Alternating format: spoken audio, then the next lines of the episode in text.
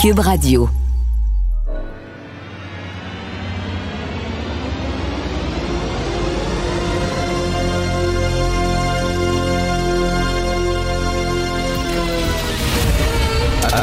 Attention, cette émission est laissée à la discrétion de l'auditeur.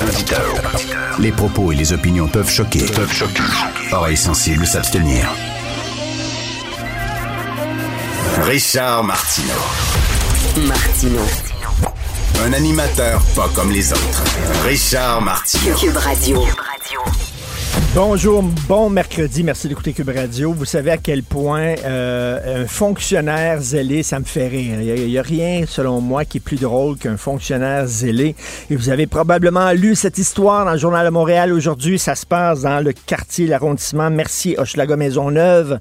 Alors, c'est un vieux règlement totalement désuet qui date d'il y a 50 ans qu'on applique maintenant à la lettre. Alors, si tu as un garage dans cet arrondissement-là et tu transformes ton garage en pièces. Ça arrive, hein, il y a des gens qui disent, ben moi, mon garage, je vais le transformer en pièces, euh, soit une chambre à coucher, soit une salle de jeu, etc. Tu n'as plus le droit de stationner dans ton entrée de garage. Pourquoi? Mais parce que tu n'as plus de garage. Oui, mais j'ai une entrée de garage, j'ai un endroit pour stationner. Oui, mais c'est plus, c'est plus une entrée de garage. Tu n'as plus de garage. Fait que là, il y a des gens qui ont plus le droit de stationner dans leur entrée de garage parce qu'on dit c'est comme si tu stationnais dans ta cour. Si tu stationnais ton auto dans ta cour, ça n'a pas de maudit bon sens. Oui, mais c'est une entrée de garage. Ben non, c'est pas une entrée de garage. Tu plus de garage. Mais ça me fait capoter. Quand je vois ça, moi, je pense à deux expériences de psychologie sociales qui ont été faites. Vous les connaissez, ces expériences-là. Il y a eu des documentaires, il y a eu des films de fiction, il y a même eu des séries sur ces expériences-là. Je parle de l'expérience de Milgram et de l'expérience de Stanford. L'expérience de Milgram, c'est en 1963. On payait les gens 4 dollars pour participer à cette expérience-là. Ça durait une heure. C'est qu'on demandait à des gens de donner des chocs électriques à des inconnus qui étaient assis derrière une vitre. Puis là, on te demandait, bon, donne un choc de 15 volts. Après ça, OK, le, gars, il pensait qu'il donnait un choc électrique, mais finalement, c'était pas un choc électrique. L'autre bord, c'était un comédien. OK, l'autre bord, le gars, il recevait pas de choc électrique, mais la personne qui appuyait sur le bouton le savait pas. Fait qu'on disait, donne un choc de 15 volts, le gars, il soignait un peu. Donne un choc de 75 volts, le gars, il gémissait. Puis là, tu dis, OK, là, tu vas passer un choc de 120 volts. Le, gars, il appuie sur le bouton, l'autre, il souffrait, il criait. OK, là, tu vas donner un choc de 135 volts. le gars, l'autre bord, il hurlait. Et il y a des gens qui allaient jusqu'à, là, tu vas donner un choc de, je sais pas, 250 volts et ça, allait tuer le gars, l'autre bord. Et les gens obéissaient. OK? Et on leur disait à la fin, ben non, finalement, tu n'as pas donné de choc électrique, c'est un comédien, blablabla. Mais cette expérience-là prouvait que quand les gens disent, quand les gens obéissent à des ordres, ils sont prêts à aller très loin. Parce que c'est pas eux. C'est pas eux qui font du mal, c'est les ordres. C'est les ordres. Moi, j'ai obéi à des ordres. Hein, C'était comme ça dans l'Allemagne nazie. Oui, mais moi, j'obéissais à des ordres. C'était ça qu'ils disaient les, petits fonctionnaires, là, qui, qui les fonctionnaires qui s'arrangeaient pour que les trains arrivent à l'heure dans les camps de concentration pour pouvoir amener les Juifs euh, à chambre à gaz. Là, les autres, ils, certains, le train, il faut qu'il arrive à 10h15. Fait que là, on dit aux fonctionnaires, mais c'est épouvantable. Euh, ce que tu faisais, c'est que tu amenais des jeux. Non, mais moi, je, respectais les ordres, j'obéissais les ordres. Et l'autre expérience, c'est l'expérience de Stanford, c'est en 1971. C'était fait par la US Navy. On payait les gens 15 dollars par jour pour participer à ça. C'est qu'on a pris 24 adultes. L'expérience durait deux semaines. 24 adultes, il y en a 12, vous êtes des gardiens de prison. Les deux autres, c'était des prisonniers. Et là, après deux semaines, ben, on a dû même, après quelques jours, arrêter l'expérience. Ça devait durer deux semaines. Ça a complètement chéré. Pourquoi? Parce que les gens qui jouaient les gardiens de prison euh, embarquaient dans leur rôle et commençaient à matraquer et à fesser les gens qui étaient les prisonniers. Et là, cette expérience-là montrait que quand tu donnes du pouvoir à quelqu'un, les gens en abusent. OK, deux expériences. Première expérience, quand quelqu'un a l'impression d'obéir à des ordres, il est prêt à aller très, très loin. Il perd tout jugement autre expérience, quand tu donnes du pouvoir à quelqu'un, cette personne-là va en abuser. Ben, c'est ça. Ça donne des fonctionnaires comme ça. Tu n'as pas le droit de stationner ton auto dans une entrée de garage. Oui, mais j'ai une entrée de garage, mais c'est pas un garage. Tu le Alors, ça, il n'y a rien de plus épeurant qu'un fonctionnaire muni d'un livre de règlement. Ça, là, c'est freakant en Christie parce que moi, j'obéis aux ordres, puis deuxièmement, tu lui donnes du pouvoir, puis il va abuser de son pouvoir, tabarnouche, parce qu'il a une vie plate, peut-être. Il a une vie plate, mais là, quand il est fonctionnaire, puis il a son ruban à mesurer, puis il a son livre de règlement, he's the fucking master of the world, OK, là? Lui, là, il t'a, là, il te tient par les bijoux de famille, puis c'est lui qui a le droit de vie ou de mort sur toi, parce que dans le règlement 752.b, ça dit telle affaire, telle affaire. Chris que c'était peurant, ces gens-là. Martino, souvent imité, mais jamais égalé. Vous écoutez Martino, Cube, Radio. Cette affaire qui est complètement tirée d'un film d'espionnage, pourquoi c'est vraiment intéressant? On peut pas dire l'inverse. Donc, la drogue, c'est non. Un journaliste d'enquête, pas comme les autres. Félix Séguin. Deux entrepreneurs, Félix, dont un ancien trafiquant de drogue aurait menacé des clients après leur avoir facturé des dizaines de milliers de dollars en extra lors de l'installation de leur piscine creusée. Une histoire hallucinante qui a été dévoilée par le bureau d'enquête. Oui, puis là, vous allez me dire, pourquoi vous, vous, euh, portez votre attention sur les piscines? Ben parce que il y a, il semble, euh, des installateurs de piscines qui emmènent assez large dans plusieurs marchés. De surcroît, euh, certains ont eu des liens très clairs avec les Hells Angels, d'autres des condamnations devant la justice, et plus ça va, puis plus on découvre des gens qui ont voulu se faire installer une piscine et qui semble avoir été floué. En tout cas, c'est ce que nous racontent Catherine Lamontagne et Marc Sandreski. Alors, ça s'appelle les piscines élégance et euh, les piscines Excava Plus. Voici ce que ce qu'on nous raconte, ce que mes deux collègues du bureau d'enquête, euh, Alex Matin, dans, dans leur euh, dans leur article. Il y a deux entrepreneurs là-dedans, je t'ai nommé le nom des compagnies. Un de ceux-là, c'est un ancien trafiquant de drogue. L'autre, il menace les clients parce qu'ils vont installer une piscine, selon les, allégations. Et là, euh, il commence à avoir des coûts qu'on n'avait pas vu venir. Alors, ça a coûté plus cher pour creuser, ça a coûté plus cher pour le remblai, ça a coûté plus cher pour le béton, ça a coûté plus cher pour... Alors là, euh, tu as plein de gens comme ça, des consommateurs qui disent, mais non, mais ça, ça peut pas, peut pas coûter autant. Et là, finalement, ils veulent pas payer, mais c'est parce que là, la facture double, triple, octuple même dans certains cas. Et qu'est-ce que, qu'est-ce que les... Euh, octuple, je ne savais pas ça. Je Je connaissais pas ce mot. Octuplé. oui, oui. Euh, alors, quand on peut décupler, on peut, euh, on peut quadrupler. Oui, oui, c'est ça. On peut octupler. Alors, ce que, ce que, ce que, Dominique Flamand, un entrepreneur là, qui a fait trois faillites, euh, fait, et un de ses collègues, il semble, Patrick Laurando, qui lui a été euh, arrêté euh, en 2005 là, dans un, une vaste opération visant à démanteler un réseau de trafiquants de cocaïne. Ce qu'ils font, il semble qu'ils menacent à ce moment-là les clients, mais quand je te dis menace, là, c'est c'est pas juste écoute, j'aimerais ça que tu payes parce que ça va aller mal. Ça, il semble que ça soit encore euh, plus, euh, ça, soit, plus violent. Comme un père de famille de Longueuil dit avoir été menacé de mort et il craint pour sa sécurité. Ben oui, pour l'installation d'une piscine. Lui charger 60... Oui, mais Richard, on voulait lui charger 74 000 d'extra. Si toi, tu arrives, si toi, tu, tu euh, appelles un appelle un, un, je sais pas, un installateur de piscine, tu veux te faire un spa ou whatever, puis quelqu'un arrive chez vous, puis c'est supposé coûter 10 000, ça finalement t'en, t'en coûte 74, tu dis quoi? tu dis, ben non, tu dis, ben non, ça marchera pas. Écoute, il y en a un, un couple de Québec, 177 000 de surplus. 177 000 ben, de surplus. Écoute, je veux dire, tu peux, tu peux acheter une petite maison là, dans des certaines régions du Québec là, pour ce prix-là. Là. Euh, voyons ça donc. Ça coûter cher. Ouais, ben oui. Alors, euh, Catherine Alors... Lamontagne qui arrive toujours avec des histoires euh, comme ça, un peu là, ça, ça sort de, ça sort, comme on dit, du, champ gauche, puis, puis, tu réalises que finalement, il y a un gros problème derrière. Mais, mais si ces, ces gars-là, ces arnaqueurs-là, ces bandits, ces fraudeurs, ces crapules, s'ils font ça, c'est parce que ça a déjà fonctionné. C'est-à-dire qu'il y a des gens qui ont payé j'imagine, probablement. Ben oui, j'imagine. Moi, ce que moi, ce que je, ce que je trouve qui, qui ressort de cet article-là, c'est que d'abord, oui, sinon, je veux dire, enfin, qu'il le ferait pas. Mais deux, c'est que ça semble être des, des tactiques d'intimidation clairement reproduites parce qu'on apprend dans le monde criminel. Puis ça, je trouve ça un peu, euh, je trouve ça un peu inquiétant au fond parce que, tu sais, je, à chaque semaine avec toi, euh, je te parle de, de, de, ma marotte qui est, qui est la mafia, puis leur infiltration de l'économie légale, puis le crime organisé, puis de saper les trois ben droits, puis plap, plap, plap, mes grands principes sont mes grands chevaux. Euh, tu sais, je comprends qu'on a droit à la rédemption, je comprends qu'on a droit au pardon, blabla. Mais là, Dominique Flamand, Patrick Laurando, ce, ce qu'ils font, là, c'est d'abord pourquoi ils ont des entreprises.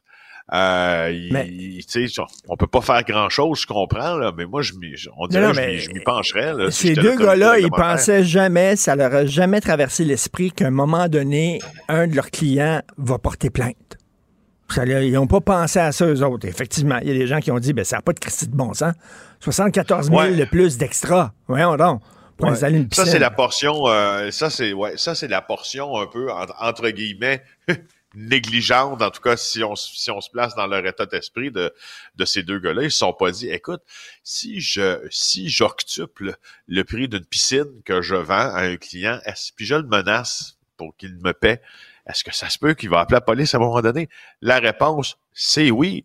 Alors, euh, écoute, il y en a, et puis je pense qu'ils ont poussé l'affaire un peu loin parce que là, les entrepreneurs ont aussi insulté les, les, euh, ceux qui ne voulaient pas payer devant leur enfant en leur traitant hmm. de pas mal, en les traitant de pas mal de noms pas chics. Alors euh, voilà, voilà, voilà. Alors, tu vois, il se défend, hein, il se défend. Il faut, bien le dire. Hein, on lui a donné la parole, évidemment. Patrick Laurando euh, se, se, défend. Flamand se défend aussi. Il n'y a pas eu de menace, pas d'altercation. Euh, on verra bien. Incroyable. Euh, écoute, euh, Fadi Daguerre, faut le dire, c'est le maître des coms. Incroyable, hein? Écoute, Il on soigne peut pas son image énormément. Ah, non, mais tu sais, on peut pas encore dresser le bilan de Fadi Daguerre, bien sûr, au SPVM parce qu'il vient d'être nommé directeur.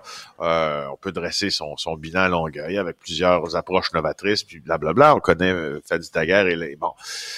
Sauf que on va lui donner une chose là, déjà là, il maîtrise, c'est un maître dans l'art de la communication politique franchement, euh, lorsqu'il était euh, invité, je crois que c'était à Tout le monde en parle euh, la semaine dernière, l'humoriste Maud Landry, qui a une première cette semaine, dont le frère est policier, dit, ben là, mon, mon frère, en tout cas, il sera pas là parce qu'il travaille. Et là, Fadi Daguerre, il dit, ben, je vais le remplacer. Il a répondu sur le plateau, puis après, c'est allé voir l'humoriste en disant, c'est vrai, je vais le remplacer. Et il l'a remplacé. Euh, et évidemment, il l'a remplacé, puis il a fait en sorte que ça se sache aussi dans les médias ben qu'il avait Ben oui, il l'a pas rien hein? remplacé comme ça de façon anonyme puis tout ça. Voyons donc, il faut, il faut, il faut que tu les médias, il faut que tu les uh-huh. alertes, il faut qu'il y ait des photographes et tout ça. Euh, et là, il a remplacé un policier, pas parce que le policier devait euh, accompagner quelqu'un à l'hôpital qui avait des gros problèmes, non, pour qu'il y ait voir un pestacle. Écoute, autour de Fadi Daguerre, certains policiers, ça doit, ça doit les agacer, ça, un peu, le côté là. Regardez-moi, regardez-moi pour certains, ça, peut être euh, ça peut être agaçant. Euh, en 2023, par exemple, est-ce que de maîtriser à ce point euh, l'art de la communication policière et politique est un gros atout? Moi, je, je, peux pas faire autrement que, que je peux pas jeter de bébé avec l'eau du bain. Là. Je peux pas, je peux pas dire que c'est mauvais de maîtriser cette communication-là, surtout avec les communautés auxquelles le SPVM s'adresse. Mais tu sais je, je, veux juste le souligner. Il n'y a rien pour rien. Il n'y a rien qui se fait pour rien dans la vie. Là. Quand on voit Fadi Daguerre en photo avec bon, l'officier le, le, avec qui il patrouille, puis tout le monde a de beaux sourires. Feel good story. Euh, mais, mais on va, on va, on Valérie Gontier que je blâme, là, c'est vrai, c'est arrivé, il l'a fait. On va le juger aux résultats. C'est ce qu'on veut, des résultats et pas des belles photos. Merci beaucoup, Félix. À demain. Salut. Martineau, il n'y a pas le temps pour la controverse. Il a jamais coulé l'eau sous les ponts. C'est lui qui la verse. Vous écoutez Martino Cube, Radio. Cube Radio. Cube Radio. En direct à LCN. 45 on va rejoindre Richard Martineau à Cube Radio. Salut Richard. Salut, hey, un nouveau mot qui est interdit maintenant. Je sais pas si tu es déjà allé à Londres au British Museum. C'est le plus gros euh, musée Ouais. euh, de Londres. Ouais. Beaucoup d'artefacts de l'Égypte ancienne, entre autres, hein, des vieux temples et Ouais. tout ça. Et t'as beaucoup de momies. Alors, le British Museum n'utilisera plus le mot momie. Alors, on dit que c'est offensant envers les anciens Égyptiens et que ça déshumanise les morts. Donc, Comment c'est c'est ça? vrai. Les, les anciens Égyptiens ont appelé ou? Non, il faut dire les personnes momifiées. Parce que momie, c'est comme si c'était pas Ok. une personne, tu comprends? Puis on dit ça, Ok. ça offense les morts. Ça, ça fait 3000 ans qu'ils sont morts. 3000 ans. Je pense que c'est correct, là. Je pense qu'ils ont. Mais il faut dire les personnes momifiées. Alors, voilà. Alors, le film de momie, il faut noté. dire The Mummified Person maintenant, concernant ce film-là. C'est noté. On le prend en note. Richard, on parlera jamais assez de prévention du suicide, du fait que tout le monde, tous et toutes, autant que nous sommes, on a notre rôle à jouer pour euh, parler de suicide, pour écouter les personnes qui ont des problèmes, pour les référer, pour les aider. Et là, il y a ce reportage d'Harold en début de semaine, euh, assez ahurissant, sur une jeune femme qui, avait des, qui était suicidaire. On a dit à sa famille, ben, si elle avait à suicider, elle l'aurait déjà fait. On l'a laissé partir de l'hôpital, elle l'a fait. Écoute, oui, je vais être sérieux ce matin euh, sur ce sujet-là. Ça m'a beaucoup troublé, euh, je vais te le dire, parce que j'ai j'ai une amie qui souffre là, du trouble de personnalité limite. Et ce sont, c'est un trouble de santé mentale. Et ce sont des gens qui souffrent beaucoup. Et, euh, les, et le, le- le taux de suicide chez les gens qui souffrent de troubles de personnalité limite est beaucoup plus élevé que dans la population en général. C'est les gens qui ont des problèmes, OK? Cette jeune fille-là, Christine Caron, 25 ans, elle est allée euh, un soir à l'urgence. Beaucoup de ces gens-là, à un moment donné, souffrent et se ramassent dans les urgences psychiatriques. Elle est allée le 9 décembre à l'urgence. Elle est ressortie après avoir passé la nuit là-bas. Elle, lui est, elle est retournée le 11 décembre. Euh, écoute, L'ami en question que je te dis, c'est- c'est c'est- c'est quelqu'un qui, des fois, de temps en temps, pouvait s'auto-mutiler parce qu'il il souffre tellement euh, au point de vue euh, euh, psychologique à l'intérieur qu'ils se font mal pour pouvoir, au, au moins, quand ils ont mal dans leur corps, concentrer ils oublient, sur autre chose. Ils oublient, ils sont concentrés sur autre chose. Ils oublient le mal qu'ils ont à l'intérieur. Elle est allée là-bas et il y a un médecin qui, paraît-il, parce que cette jeune fille-là, avant de s'enlever la vie, elle écrit à ses parents, paraît-il qu'il y a un médecin qui a dit, euh, ben là, tu fais ça rien que pour euh, attirer l'attention, puis tout ça. Si tu voulais vraiment te suicider, tu t'aurais pas raté, ça. Et ça rappelle, hein, bien sûr, les propos euh, d'une infirmière face à Joyce et Chacoan. On se souvient de ça. Je comprends dans le milieu de la santé, ils sont épuisés, ils sont au bout du rouleau, puis tout ça, mais tu, tu, pas ce- tu tiens pas ce genre de propos-là vis-à-vis les gens. Est-ce que les médecins, est-ce que les infirmiers sont suffisamment formés pour dealer avec des gens qui ont des troubles de santé men- mentale? Euh, je ne sais pas. On pose la question. Écoute, là, il n'y a rien de prouvé. hein. C'est cette jeune fille-là qui a écrit à ses parents. Je ne sais pas si effectivement le médecin a dit ça. Mais ça me choque énormément. Ces gens-là sont en désarroi complet. Et je le rappelle, en Cube Radio, on est devant le parc Émilie-Gamelin. Tous les jours, Ouais. je vois des jeunes délirer à voix haute, à quatre pattes, se rouler dans la neige, crier, euh, parce qu'ils s'auto-médicamentent hein, avec la drogue et tout ça. faut faire preuve de bienveillance et de compréhension. Ça m'a choqué et profondément attristé ce qui s'est passé là. Euh, J'espère qu'on va euh, faire la lumière là-dessus. Et moi, ben, je salue notre confrère Harold, justement, qui, qui nous a parlé de cette histoire-là, qui est vraiment Ouais. inacceptable. On perd beaucoup trop de, de monde et de jeunes personnes euh, par le suicide. T'as peut-être pas vu, mais plutôt ce matin, on a parlé à la mère d'une jeune femme qui allait avoir 30 ans, qui avait l'air rayonnante et qui pourtant était euh, à l'intérieur, avait gardé son mal pour elle. Elle ne s'était confiée qu'à son médecin de famille. Personne d'autre ne le savait. Elle s'est enlevée la vie. Faut vraiment en 1-866 parler. appel. Si vous connaissez des gens qui ont des problèmes, si vous avez des idées noires, Mm. n'hésitez pas. Par ailleurs, euh, sur une note un peu plus légère, le curling serait-il un sport extrême? Une commission scolaire du Manitoba a dit que c'est un sport à haut risque. Moi, je sais pas si c'était comme moi, mais quand je regarde le curling, c'est tout le temps comme ça. Je regarde ça tout le temps comme ça. J'ai assez peur qu'il se passe de quoi. Cela dit, cela dit, mon cher Jean-François, on, a, on en avait un confrère qui s'appelle Éric Courchaine. Tu, tu connais bien Éric, que je, que je salue Ouais. et qui, euh, chaque année, chaque année, Éric organisait un tournoi de curling pour ramasser de l'argent pour le camp. J'ai participé à quelques reprises. Je pense que tu es allé. Je suis tombé. C'est vrai que je suis Oui. tombé sur la glace de temps en temps. Je pense Oui. qu'il y a un de nos collègues qui s'était blessé à un moment donné. C'est Mario Dumont? Ben, je- euh, on y était allé une fois et effectivement, Mario s'était un peu fait mal. Je pense que c'est Mario. Notre collègue Maxime Landry également, je pense, s'était fait quelque chose à l'épaule. Quand tu ris du fait que c'est un sport extrême, ben, les dangers de glissade sont importants. C'est vrai, c'est important. Mais là, là, ça va être quoi la prochaine? Est-ce que, est que les jeux de poche vont être un sport à haut risque? Non, mais tu joues aux poches et à côté, il y a quelqu'un qui dort, la bouche ouverte, et tu rates ton coup, puis tu envoies la poche dans la bouche. là. Il peut s'étouffer. là. Ça peut être un. Non, mais tu sais, à un moment donné, là, on va-tu pouvoir faire quelque chose? Le, le ballon chasseur, tu peux recevoir le ballon en pleine face. Je veux dire, là, ils vont être assis, puis ils vont être devant leurs écrans, puis c'est tout. Là. À un moment donné, là, tu sais, c'est bien beau. Mais ça, c'est une question d'assurance. hein. Ils ont peur aux assurances. Ils ont peur qu'il y ait un parent qui porte plainte contre l'école et tout ça. Et là, on pourra Ouais. rien faire. Mais bref, le curling, qui est le sport le plus excitant au monde, alors, est vraiment est maintenant à, haut risque. Ceci dit, ça prend des aptitudes, par exemple. On, euh, ça a l'air plus facile à, à dire qu'à faire, vraiment. Je l'ai réalisé, moi, quand j'ai joué. Ah non, non, moi, ils m'ont filmé en train de balayer, puis tout ça, mais tous les vidéos ont été détruites. Hein? Vraiment, vous pouvez rien voir maintenant. Tu t'es assuré qu'il Ah oui. n'existait plus de traces. Salut. Passe une belle journée. Bonne journée. Salut. Martino. Sa vulgarisation est d'une grande clarté. La controverse adore Richard. C'est comme ça.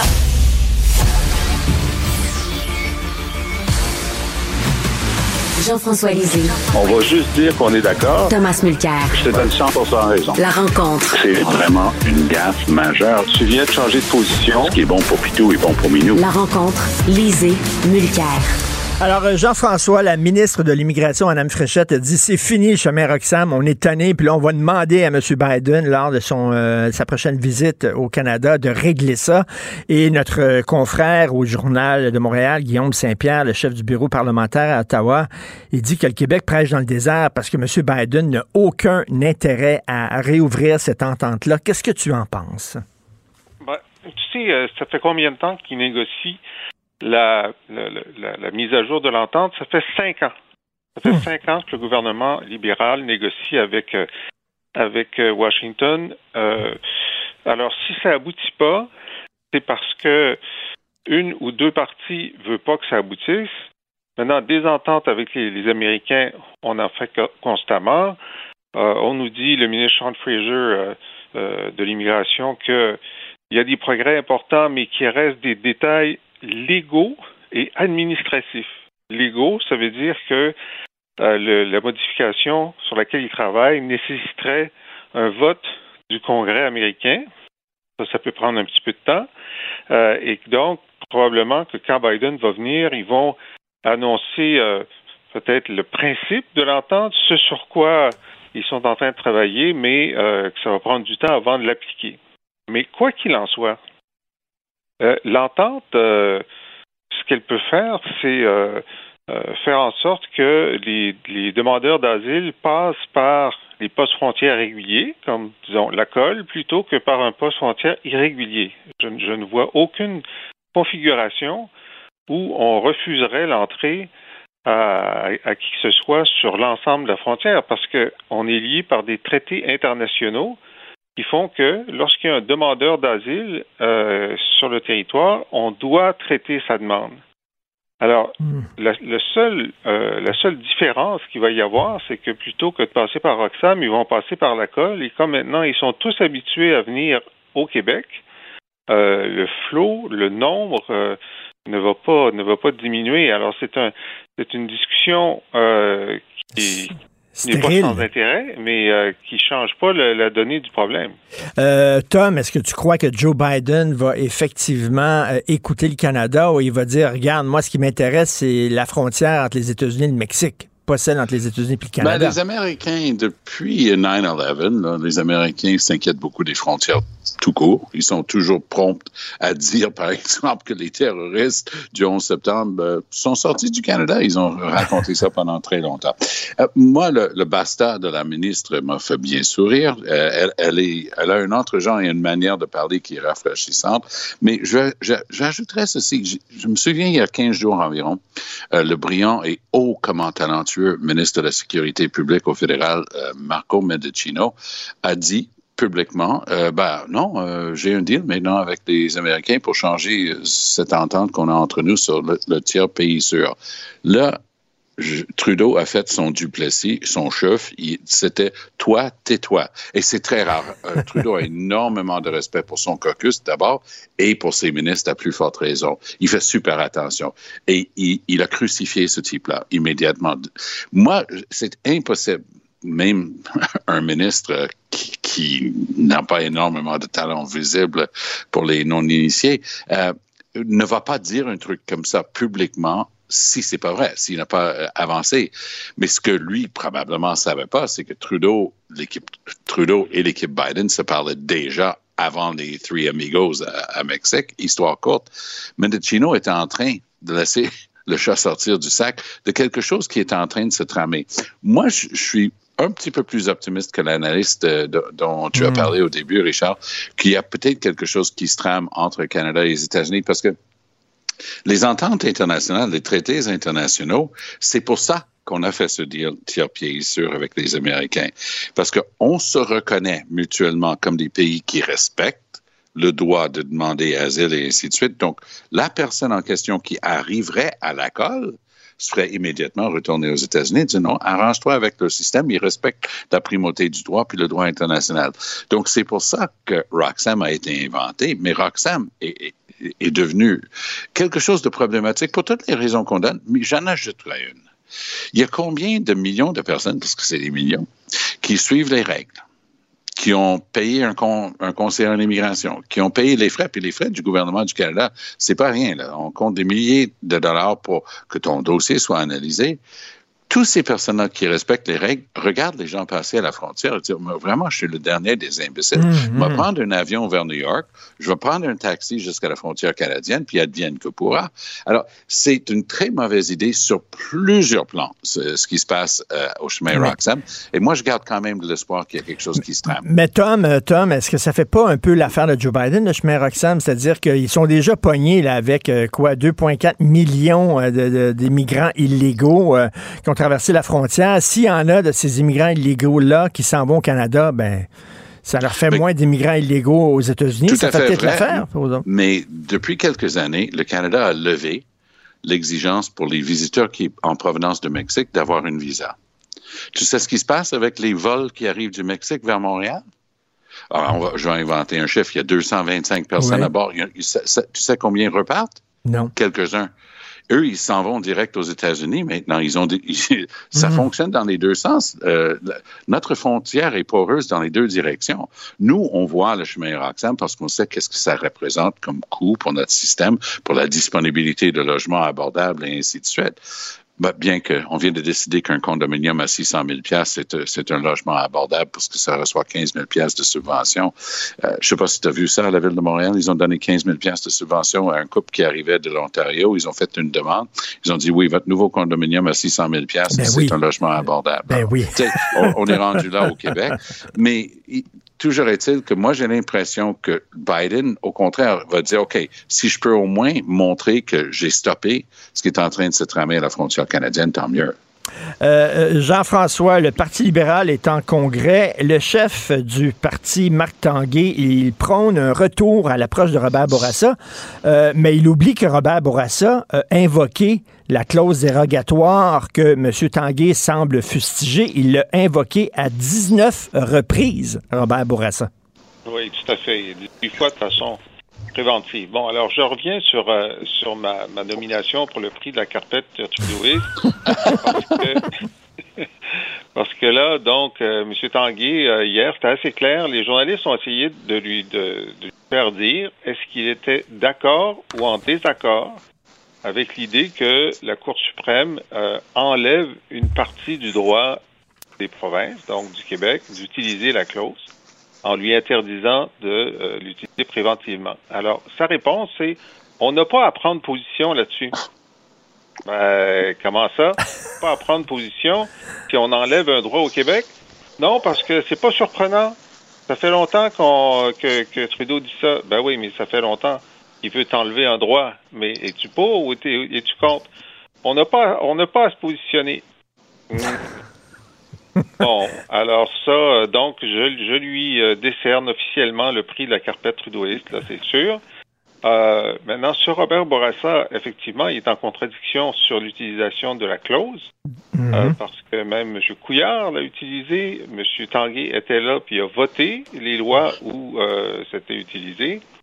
Mais je comprends pourquoi ils, ils reviennent sur Bourassa, c'est parce que Bourassa a gagné des élections. Il a gagné quatre élections pour le Parti libéral du Québec. Ça fait qu'ils aimeraient ça revenir au temps où il gagnait des élections. Mais quand on, on évoque euh, le souvenir de Robert Bourassa, ben, c'est celui qui a mis 500 personnes en prison pendant la crise d'octobre, euh, dont, euh, dont quatre poètes. Ça, ça n'avait pas été fait par Duplessis de mettre des poètes en prison. C'est juste des syndicalistes et des témoins de Jéhovah.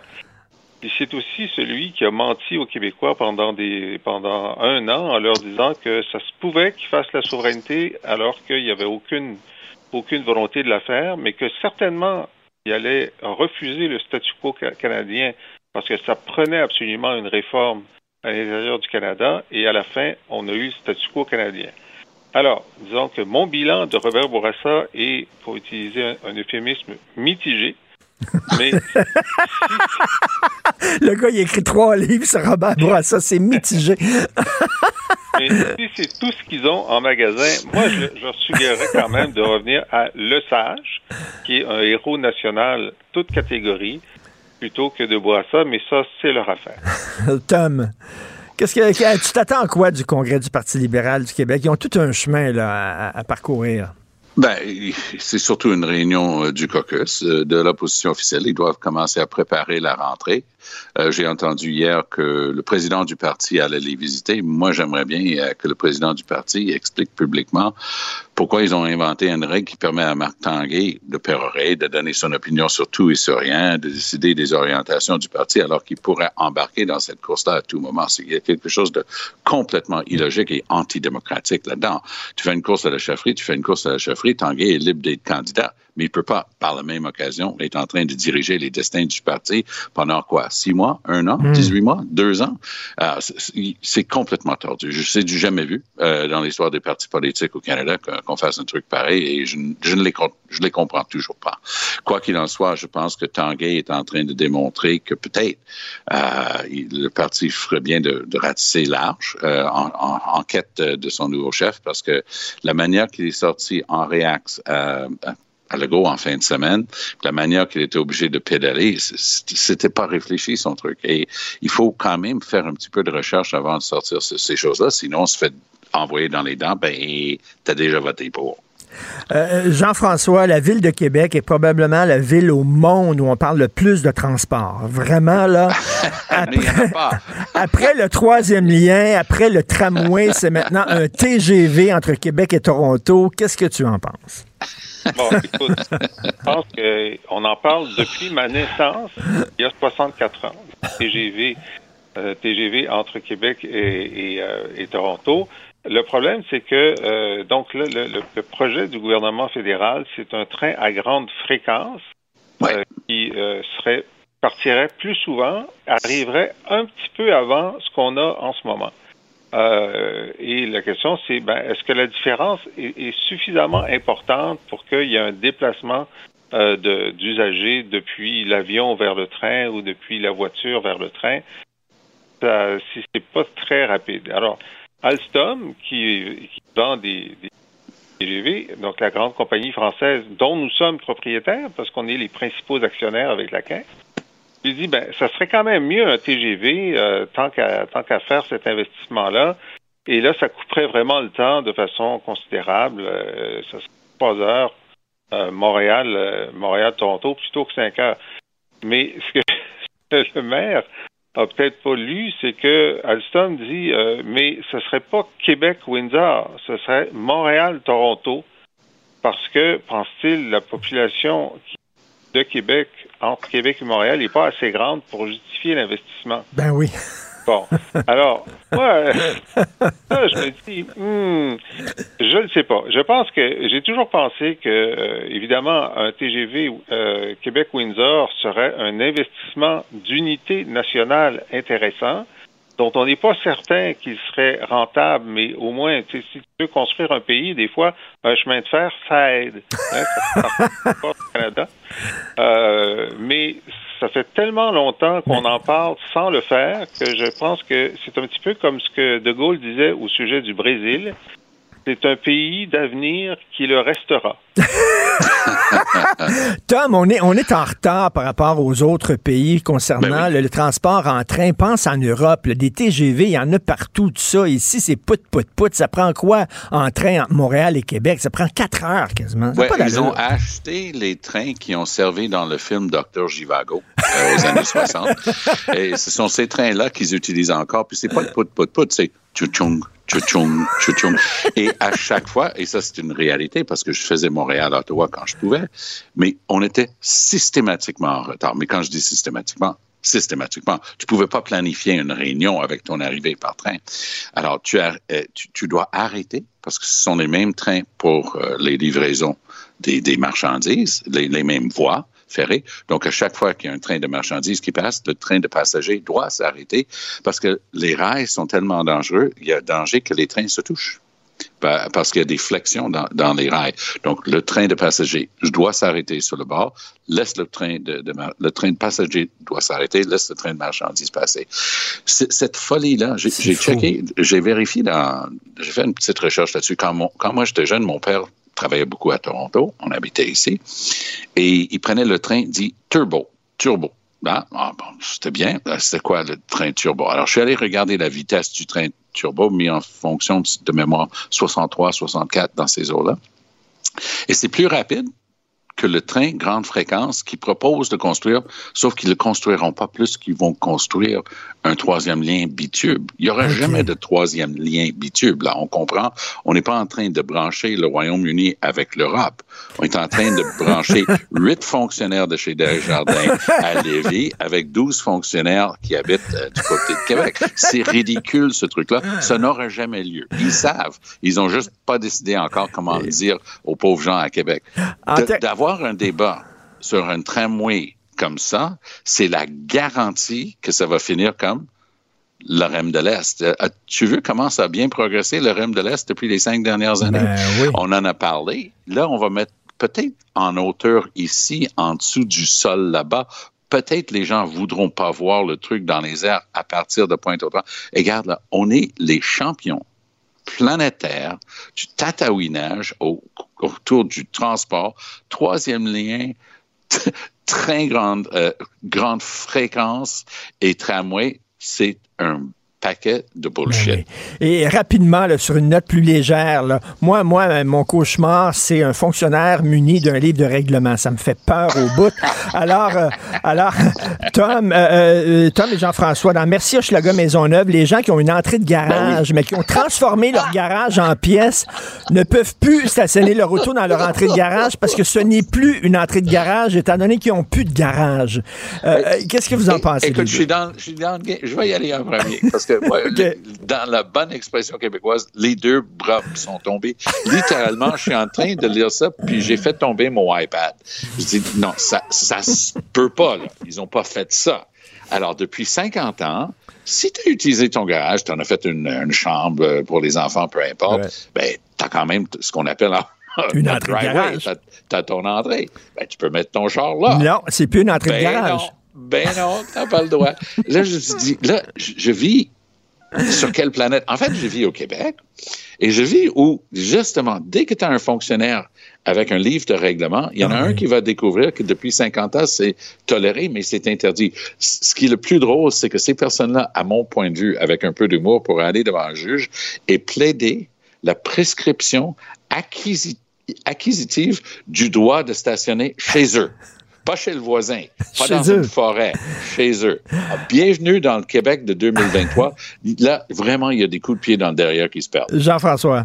Mais qu'est-ce que tu es censé faire avec l'entrée de garage? Est-ce que tu as l'obligation de planter de, de, de- de l'herbe ou quoi? C'est quoi? C'est parce que moi, je, moi, je trouve ça une très, très bonne décision. Si ça augmente, euh, si ça augmente euh, la verdure, tu sais, mais si tu laisses l'asphalte, euh, non, non, je suis pas d'accord. Mais ce n'est plus une entrée de garage si tu n'as plus de garage, Ben oui, Jean-François. il y a de l'asphalte.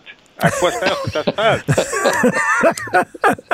Euh, seulement au Québec. Merci beaucoup à Salut. vous deux. Merci. Merci. Si vous voulez lire les commentaires de Jean-François Lisée sur l'actualité et aussi écouter son excellent euh, balado, euh, il commente l'actualité, il revient sur les grandes dates euh, du Québec avec beaucoup d'humour. Allez sur la boîte Joignez-vous à la discussion. Appelez ou textez le 187 Cube Radio 1877 827 2346. Alors hier, dans mon segment LCN, je parlais de la ville de Gatineau qui euh, veut encadrer euh, le port des parfums euh, parce qu'il y a 3% de la population, selon les chiffres, selon Santé Canada, il y a 3% de la population canadienne qui serait vraiment atteinte d'hypersensibilité environnementale et chimique, c'est-à-dire que les parfums, eux autres, ça les rend malades. Et je rigolais de ça parce que je disais que ma fille, c'est vrai, ma fille, elle est allergique au froid. Été diagnostiqué par un médecin. Elle est allergique au froid. Et là, je disais, ben là, donc, euh, je vais, je vais demander à ce qu'aucun commerce utilise l'air climatisé l'été parce que je ne pourrai plus aller faire du shopping avec ma fille parce qu'elle est allergique. Bon. Cela dit, je riais pas des gens quand même qui souffrent de ça. Ça existe et c'est le cas de Mme Ginette Langevin. Elle est administratrice, administratrice pardon, du collectif Santé sans produits parfumés. Elle est atteinte d'hypersensibilité environnementale et chimique. Elle est citoyenne de Gatineau. Elle a demandé aux autorités en 2018 de carrément interdire aux employés municipaux de porter du parfum. Elle est avec nous. Bonjour, Mme Langevin. Bonjour, M. Martineau.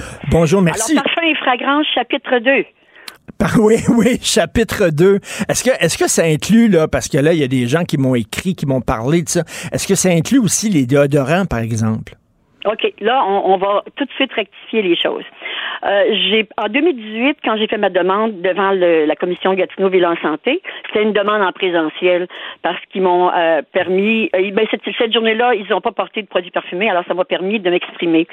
Euh, ce que je demandais, c'était pas d'interdiction. Je ne pas je voulais pas ostraciser personne. J'étais déjà la porte-parole d'un petit groupe et ce- la première priorité pour ce groupe-là et moi, c'était le transport adapté. Alors, quand tu prends du transport adapté, puis que euh, le chauffeur a mis de- du, du axe sur ses cheveux, et puis que les véhicules sont lavés avec des produits comme l'Aisol, tu ne peux pas entrer dans un transport adapté. Et c'est quand même un service essentiel. Alors, c'était ma première, mon premier but, si vous voulez. Et ensuite, on a parlé euh, du port de parfum et de produits parfumés. Et ça, faut faire la différence parce que euh, si je peux m'éloigner, moi, quand je rentre à quelque part d'une personne parfumée, c'est impossible de m'éloigner du plancher et des ascenseurs.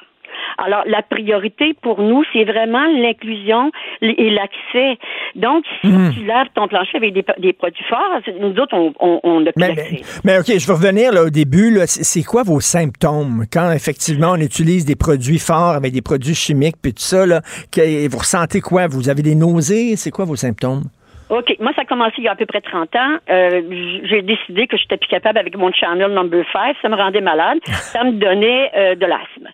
J'ai jeté ça à la poubelle, puis ça a été fini, on n'en parle plus. Mais cette maladie-là, parce que c'est pas vraiment une allergie, c'est une maladie environnementale, la contamination de l'air ambiant avec les chimiques qui supportent ces odeurs-là. Là. C'est pas l'odeur, mais les, les molécules chimiques qui la supportent. Euh, ben, à chaque année, j'étais de plus en plus malade et puis plus capable d'utiliser aucun produit. J'ai découvert les produits sans fragrance. J'étais bien contente. Puis je me pensais toute seule comme ça. Mais quand je suis sortie de ma job sur une civière, les lèvres bleues, parce que j'avais utilisé trop de ventolin, puis là, mes, mes, mes bronches, ils voulaient plus, euh, ben j'ai été très malheureuse. Je me retrouvais sans emploi et j'ai commencé à faire des recherches. Et je me suis rendu compte que j'étais pas toute seule, loin de là. Euh, euh TVA a fait un, un, reportage télévisé en 2013 euh, avec moi à l'hôpital. Et euh, ça a déclenché tout ça parce que j'ai reçu plein, plein de messages de gens que je connaissais pas qui disaient je suis pas née comme ça, j'ose pas en parler parce qu'à chaque fois je veux, on me on me on m'intimise, on se moque de moi, etc. Mais, Mais, ça, ça a été diagnostiqué, c'est vrai, c'est une vraie maladie. Ça, non, je vous arrête tout de suite. Au Québec, là, moi, j'ai un médecin qui me connaît depuis 35 ans. Donc, elle, voyait bien, elle me connaît, puis elle sait que je suis pas du genre, euh, euh, disons, à, inventer des affaires. Fait qu'elle m'a dit, ben voyons, qu'est-ce qui se passe? Et elle a suivi, puis elle m'a demandé elle-même de lui, si je fais des recherches, de lui imprimer tout ça. J'ai ça que j'ai fait. Elle a fini par me donner le diagnostic en faisant des recherches, elle aussi, mais ça a pris plusieurs années, là, avant qu'elle se décide. Euh, il y a le docteur Louis Auger, là, qui, à Québec, là, qui est toxicologue, qui, lui, a accepté d'en donner, puis même, je pense qu'il est proche de la retraite, il en donne encore des diagnostic. Mais comme à la RAMQ, il n'y a pas de code pour nous autres, ils nous mettent dans le code de la santé mentale. C'est impossible d'avoir des statistiques au Québec, puis c'est impossible de savoir combien on est. C'est juste des approximations. Madame Langevin, pour, pour, l'émission, les, les francs-tireurs que je co-animais à Télé-Québec il y a quelques années. Donc, j'ai rencontré euh, des gens qui disent qu'ils étaient allergiques, eux autres, sensibles aux ondes, dans les ondes des Wi-Fi, puis tout ça. bon. non, mais là, non, mais je, je fais une parenthèse. Là. Je, suis rentré chez eux, il y avait du papier aluminium sur les murs. Le gars se mettait du papier aluminium sur la tête, puis tout ça, puis il disait qu'il saignait du sang. Euh, il y a du sang qui coulait de ses yeux quand il y avait des ondes il était un peu, il était un peu coucou, il était un petit peu, il était un petit peu coucou. Vous seriez surpris de découvrir qu'il y a des artistes et, et, des, des gens de la radio et de la télé qui en parlent pas, puis qui ont ce problème-là. Mais en tout cas, moi, moi, j'ai eu des confidences toute ma vie avec ça parce que je me suis ouverte à l'intimidation, au, au, au moquerie, mais je me suis aussi euh, euh, euh, offerte au soutien en écoutant les gens puis en, en contestant pas ce qu'ils vivent. Ils savent ce qu'ils vivent. Avez-vous perdu des amis? Avez-vous avez, avez-vous mes, mes bronches, ils en veulent plus de ça. Là. Ah. Je suis rendue à l'épipène. Avez-vous perdu des amis, Madame Langevin? Y a-tu des gens qui disent, ouais, donc, qu'est-ce qu'il arrive à Ginette? est en train, on est en train de la perdre? Non, au début, ce qu'on me disait, c'est, ben voyons donc, c'est dans ta tête, ça se peut pas, ça n'existe pas, ça. Alors oui, j'y ai goûté là. Euh, ceux qui me connaissaient pas, ceux qui me connaissent bien, ils savent bien c'est quoi mon ma personnalité, mon caractère. Ils savaient bien que j'étais pas capable d'inventer ça là. Donc euh, euh, oui, les gens qui nous connaissent pas, nous connaissent un petit peu, les collègues. ben si le premier réflexe c'est écoute, c'est dans ta tête ça, ça se peut pas, ça n'existe pas. Mais comment ça se fait que, que moi je reste à Gatineau puis que je traversais l'autre côté puis qu'à l'hôpital d'Ottawa ça existait? Ben, ben, ben, ben, ben Madame Langevin, vous comprenez que les gens commencent à être un peu tannés qu'on change les règles générales pour une petite, petite portion de gens. À un moment donné, oh, oh, oh, J'arrête tout de suite, tout de suite, parce que je l'ai pris en ordre. Vous avez dit 3% on est 3,5. Puis c'est drôle, Monsieur Martineau, parce que euh, les aveugles attirent, bien de l'empathie. Hein. Et pourtant, ils sont 3% au Québec. On n'hésite pas à donner les moyens, à accommoder, à faire des lumières qui font du bruit. Euh, et puis ah, c'est pire que ça, là. Ceux en fauteuil roulant, ils sont à 0,3 alors, 3% d'hypersensibles au parfum, ben, écoute, pas assez. On peut les laisser crever dehors parce qu'ils sont pas capables de rentrer dans les édifices à logement, au plancher, laver et aux fragrances. Mais 3% d'aveugles, ben, aidons-les. Alors, le 0,3% de fauteuil roulant, même affaire. On va les aider. Mais Madame, Madame Langevin, Madame Langevin, la, la, cécité, c'est reconnu officiellement comme une maladie, mais ce que vous avez, c'est pas reconnu officiellement comme une, maladie. Au Québec, Monsieur, Monsieur Martineau. Parce que le Québec, des fois, vous trouvez pas, vous-même, là, vous critiquez beaucoup, là, les politiciens, les politiques. Euh, bon. Au Québec, là, ça fait 12 ans que j'envoie à tous les ans une demande, au moins, normaliser les soins de santé puis l'accès au logement. Puis vous, vous avez parlé, oh, tantôt j'ai découvert un petit peu d'empathie de votre part, et même peut-être beaucoup. Pour les gens qui se suicident, ben, c'est un haut taux de suicide dans notre groupe. Là. Moi, j'en ai eu deux sur 39 qui se sont suicidés. Quand tu es capable de rentrer dans un édifice à logement, quand tu es plus capable de travailler, que tu fais faillite, que tu t'appauvris, puis qu'en plus, les gens t'envoient, excuse, mmh, euh, le diable? Euh, ça se pourrait que la santé Je, mentale je la parlais. Madame Langevin, je parlais à un, un expert hier, justement, Oui, je le connais euh, très bien. en hypersensibilité environnementale, puis il me dit Oui. qu'au Québec, c'est la seule place où il n'y a pas Oui. des hôpitaux, justement, sans, sans fragrance, sans parfum, etc. Il y en a dans toutes les autres provinces. Oui. Il, dit, il dit, pas tous les hôpitaux, il y a certains hôpitaux qui peuvent recevoir ces gens-là, Oui. qui sont particulièrement... Et, et ça, c'est vrai, ça. Ah, monsieur, ben, ben, ben, j'ai pas fait toutes les provinces. Ben oui. J'ai fait, je suis juste en face de l'Ontario, puis je peux vous dire que moi, j'allais jamais à l'urgence euh, ici. J'allais tout le temps quand j'avais une chance de, de traverser le pont puis d'aller là-bas, parce que je savais que si je rentre pour un genou blessé dans un hôpital qui protège pas les gens comme nous, si l'infirmière elle avait son uniforme lavé au gain granule d'odeur pour 12 semaines de bonheur, ben moi je ressortais de là avec une crise d'asthme et puis j'ai pas de bouton pour arrêter les crises d'asthme. Il y a pas de bouton off. Fait que des fois ça me prenait un jour, une semaine, des fois même jusqu'à un mois avant de retrouver l'équilibre respiratoire qui a de l'allure. Ça fait que ça te dit pas de- de- d'aller te faire soigner en sachant que tu vas être plus malade en sortant que quand tu es entré. C'est pas compliqué. Là, ben, en tout cas, on va se coucher moins niaiseux. Moi, je connaissais pas ça, euh, cette, euh, cet état-là, cette Ben, je maladie-là. vous invite, puis moi, je peux me charger de vous envoyer des liens parce que, euh, comme je vous l'ai dit, au début, je me pensais toute seule. Je voulais m'acheter un autre corps, mais sur Mais- Kijiji, il n'y en avait plus. Alors, j'ai commencé à m'informer parce que, savez-vous ce que je voulais? Je voulais essayer de trouver un truc pour guérir. Puis là, j'ai appris que ça se guérissait pas parce que le corps, il est plus capable de se détoxifier de ces molécules-là. Alors, on va revenir sur le- la, la commission de Gatineau Village Santé, parce que c'est important Mais pour moi que les gens le sachent. là. Mais pas Madame Langevin, on, on va peut-être s'en reparler une autre fois. Mais si je vous vois, euh, je porterai pas de parfum. J'aime ça me parfumer. Non, moi, vous ne verrez pas parce que je suis de 80. Tu sais, les gens, pour la COVID, ils ont tous chialé, hein, deux ans de masque Oui. et d'isolement. Moi, ça fait euh, 12 ans de isolé à 95% chez moi. Parce qu'il y en a partout de ça, ces fragrances-là, même chez Jean Coutu, puis toutes ces places-là. Euh, 12 ans isolé chez moi et euh, 12 ans de port de masque euh, quand je dois sortir. Bon, Ça fait que, oh, ben, c'est ça. OK, ben Madame euh, Langevin, merci beaucoup. Merci Euh, ça m'a beaucoup. fait plaisir, puis, euh, monsieur. Puis je veux, je veux vous remercier pour une chose, parce que j'ai eu des, des, des gens qui m'ont écrit hier puis qui ont dit qu'ils étaient tellement choqués que ça leur a donné le courage d'en parler à leur employeur.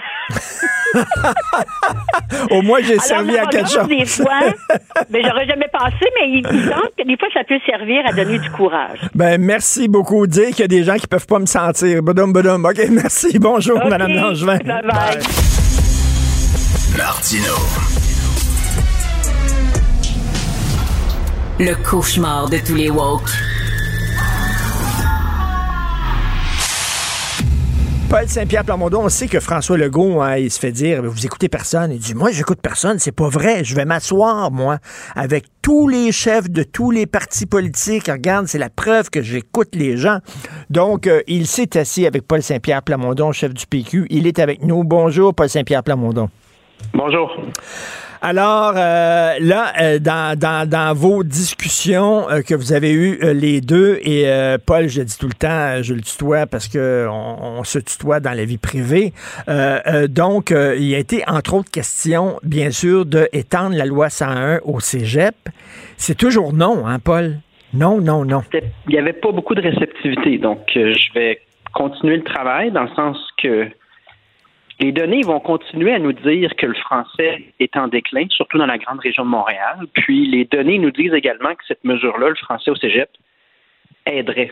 Donc on va maintenir. euh, Rappelons-nous, hein, à l'origine, la CAC avait même pas l'intention de faire le projet de loi 96. C'est deux ans d'action, euh, surtout de Pascal Bérubé en chambre qui a permis de faire évoluer la, la position de la CAC. Donc, on va prendre un peu la même posture. On demande qu'il y ait moins d'étudiants unilingues anglophones euh, par année, donc avoir une limite de ce point de vue-là. Euh, on demande également une immigration euh, 100% francophone là, pour ce qui est de l'immigration économique sous le contrôle du gouvernement du Québec. Donc, euh, plusieurs demandes. Là. Le chemin Roxham a été un sujet de discussion. Le chemin Roxham, le chemin Roxham, il y a plein d'experts qui disent euh, Biden n'a pas intérêt à régler cette affaire-là parce que lui, qui a des immigrants illégaux qui, qui quittent les États-Unis pour aller au Canada, ça fait son affaire en maudit.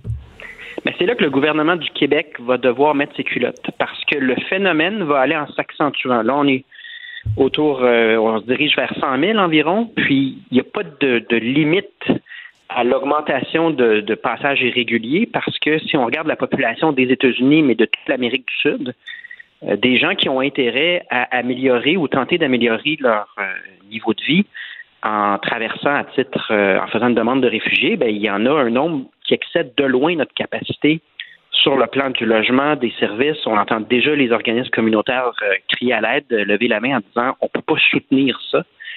Et donc, il va falloir que le gouvernement du Québec pose des ultimatums. C'est ce que j'ai demandé à François Legault, qu'il y ait un ultimatum parce que là, ça fait maintenant six ans que ça dure, et ce ben n'est pas euh, durable comme modèle, ce n'est pas euh, possible pour notre société de soutenir à nous seuls au Québec 95% et plus des entrées régulières au Canada. Une des demandes aussi du PQ, c'est d'augmenter le salaire minimum à 18 dollars. Euh, est-ce que c'est pas euh, est-ce que c'est pas difficile pour certaines entreprises, certaines PME euh, de payer 18 dollars de l'heure leurs employés avec tous les tous les coûts qui augmentent, les frais qui augmentent partout là? Ben, on a eu ce débat-là il y a quand même plusieurs années dans l'État de New York. L'État de New York avait décidé de vraiment augmenter substantiellement le salaire minimum. Les craintes, en effet, c'était pour la petite entreprise, pour l'inflation. ce ne sont pas des craintes qui se sont matérialisées. Maintenant, on a une approche prudente. Nous, on ne dit pas augmenter demain matin à 18 de l'heure. On dit on, on vient d'augmenter d'un dollar. Est-ce qu'on peut réévaluer la situation des petites entreprises puis de l'inflation dans six mois?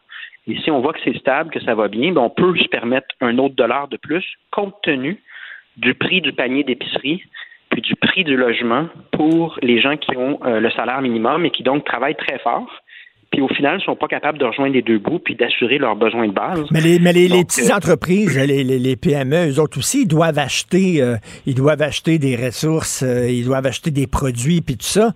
ça leur coûte cher, eux autres aussi. leurs dépenses ont augmenté. Est-ce qu'ils peuvent en plus payer 18 de l'heure pour leurs employés? Ben, c'est ça qu'il faut qu'il faut mesurer c'est sûr que si on prend juste le critère de la rentabilité des, entreprises, des petites entreprises, ben, on mettrait le salaire à 5 de l'heure en se disant ben ça va vraiment donner de l'oxygène puis une marge de profit intéressante aux petites entreprises.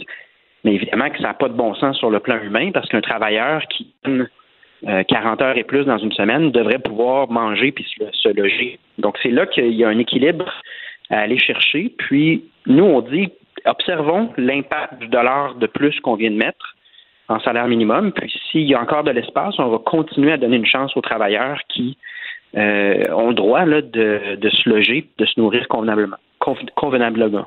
Est-ce qu'il a été question de la, fameuse clause non obstant euh, et de l'attaque frontale de Justin Trudeau dans vos discussions? Est-ce que ça c'est la discussion s'est faite après cette histoire que cette histoire-là C'est la première chose que j'ai fait. Puis je l'ai faite un peu sur le signe de l'humour, mais je lui ai parlé euh, à François Legault, je lui ai parlé de sa relation avec Justin Trudeau, du fait que dans plusieurs dossiers, la prétention d'obtenir un gain dans le fédéral, on le sait que ça ne fonctionne pas, et que là, même on est prêt à affaiblir le Québec sur le plan démocratique. Donc, je lui ai remis un passeport du Québec en lui disant il y a, bien, il y a plein de gens que vous connaissez là-dedans. Euh, puis je nommais Jacques Parizeau, euh, René Lévesque, des poètes, toutes sortes de, gens qui ont marqué notre histoire et qui étaient en faveur de l'indépendance du Québec, en lui disant, tu sais, réfléchissez-y, mais on ne peut pas s'entêter éternellement dans euh, une doctrine qui n'est pas fondée, n'est pas vraie, à savoir que le Canada va nous permettre de s'épanouir, puis que le Canada va donner un avenir à nos intérêts politiques, à la langue française, à notre culture, c'est pas vrai. Ça ne fonctionne pas. Et euh, bon, évidemment, là, François Legault m'a servi les arguments euh, classiques de la CAC. Donc, c'est pas comme si on a permis, ça, a permis de s'entendre, mais par principe, la première chose que je lui ai dit, c'est que j'espère toujours que, à tout le moins, il égale Robert Bourassa en termes de nationalisme, qu'il soit au moins capable de dire aux Québécois que l'indépendance est une option dire au fédéral que l'indépendance est une option de manière à ce qu'on gagne minimalement du pouvoir de négociation, un rapport de force avec Justin Trudeau. Est-ce que ça touche les gens, monsieur et madame tout le monde, ces discussions-là, ou c'est vraiment euh, comme une discussion sur le sexe des anges? Est-ce que c'est pas de l'enculage de mouches? Parce qu'on parlait tantôt d'inflation, de pénurie de main-d'œuvre, de troubles dans le système de santé, les jeunes qui coulent euh, leur euh, test de français écrit. Ça, c'est concret. Des affaires de chicane constitutionnelle entre Ottawa et Québec. Est-ce que ça touche vraiment les gens? Parce que là, M. Legault, il espère que les Québécois vont se fâcher si jamais la Cour suprême invalide les lois 21 et 96. Je suis pas sûr que le monde va se fâcher, moi. Ben, si on regarde euh, Meach à l'époque, c'est sûr que si on, on occulte, on fait semblant que ça n'a pas lieu, que le Canada ne pose pas ces gestes-là, c'est sûr que personne ne va s'intéresser. Donc, il faut que la question minimalement existe dans l'espace public.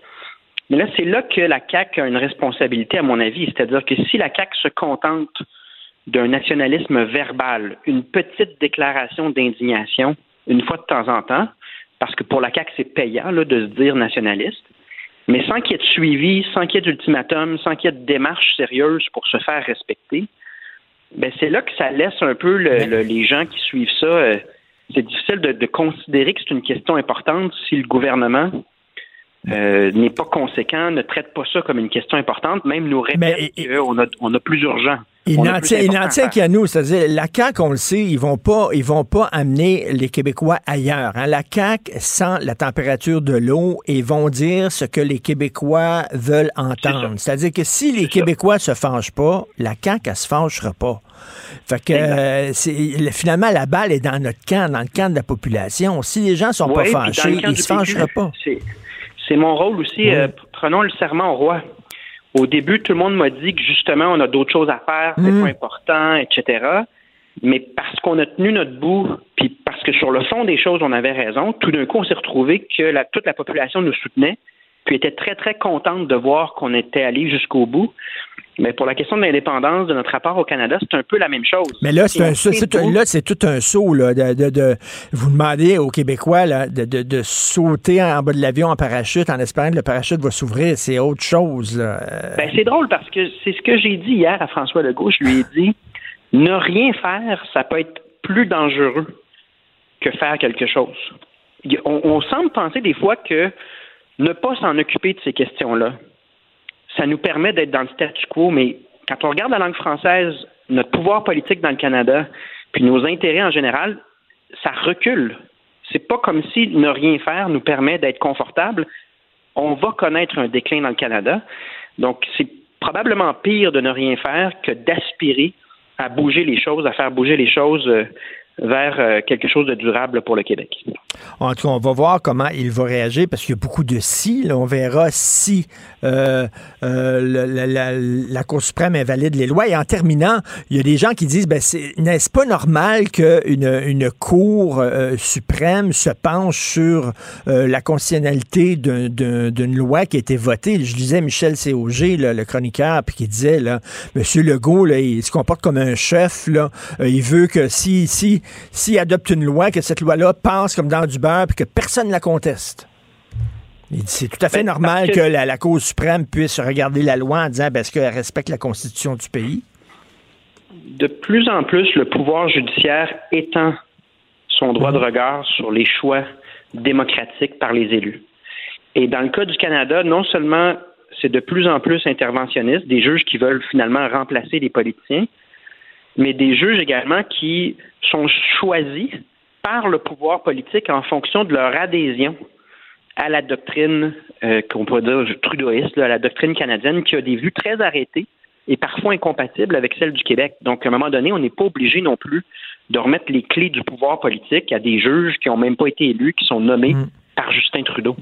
Et c'est là que le Québec, euh, dans le deal qui en est même pas un, parce qu'on n'a jamais signé cette constitution-là, mais le Québec pouvait compter, puis doit pouvoir compter sur une clause d'un obstant pour équilibrer ce rapport-là de force, rappeler essentiellement qu'on est une démocratie et que donc le peuple a le droit de faire des choix, puis n'est pas obligé de se conformer systématiquement à des euh, personnes choisies par Justin Trudeau qui imposent leur vue par-dessus euh, celle de, la population. En tout cas, les discussions vont être très intéressantes au cours des prochaines semaines là-dessus parce qu'on va parler des vraies affaires. Merci beaucoup et bon congrès, euh, Paul Saint-Pierre Plamondon. Merci. À très bientôt. Martino. Le préféré du règne animal.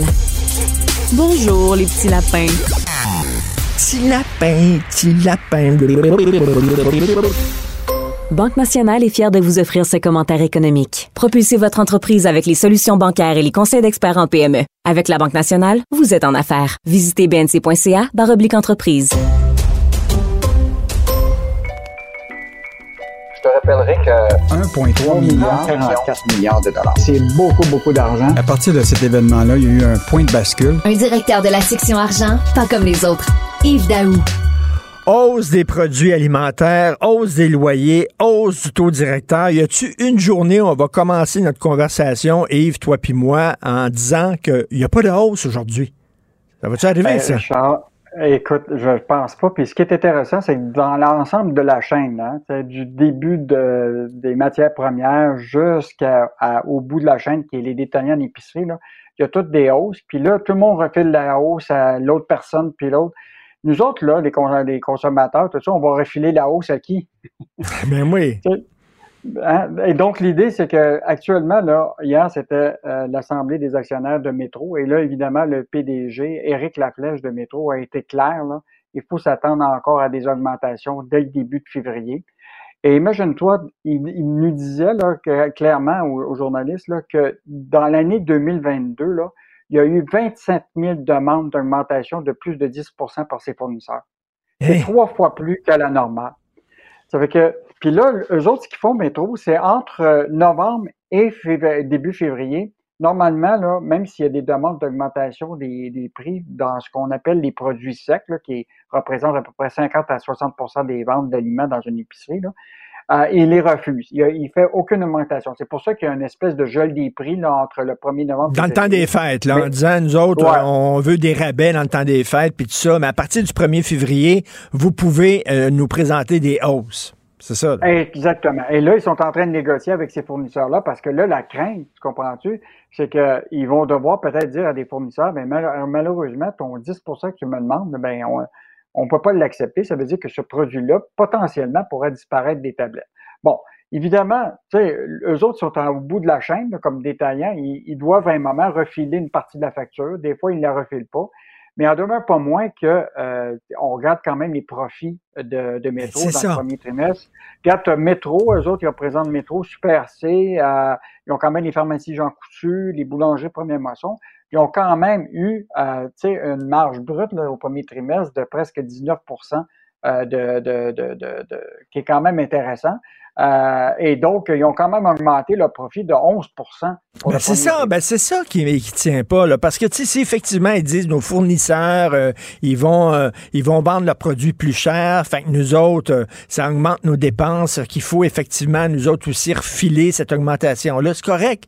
Mais tu regardes ça, c'est qu'eux autres, on dirait qu'ils profitent de la crise inflationniste pour s'en mettre plus dans Et c'est là qu'on dit wow, là, à un moment donné, arrêtez. Là.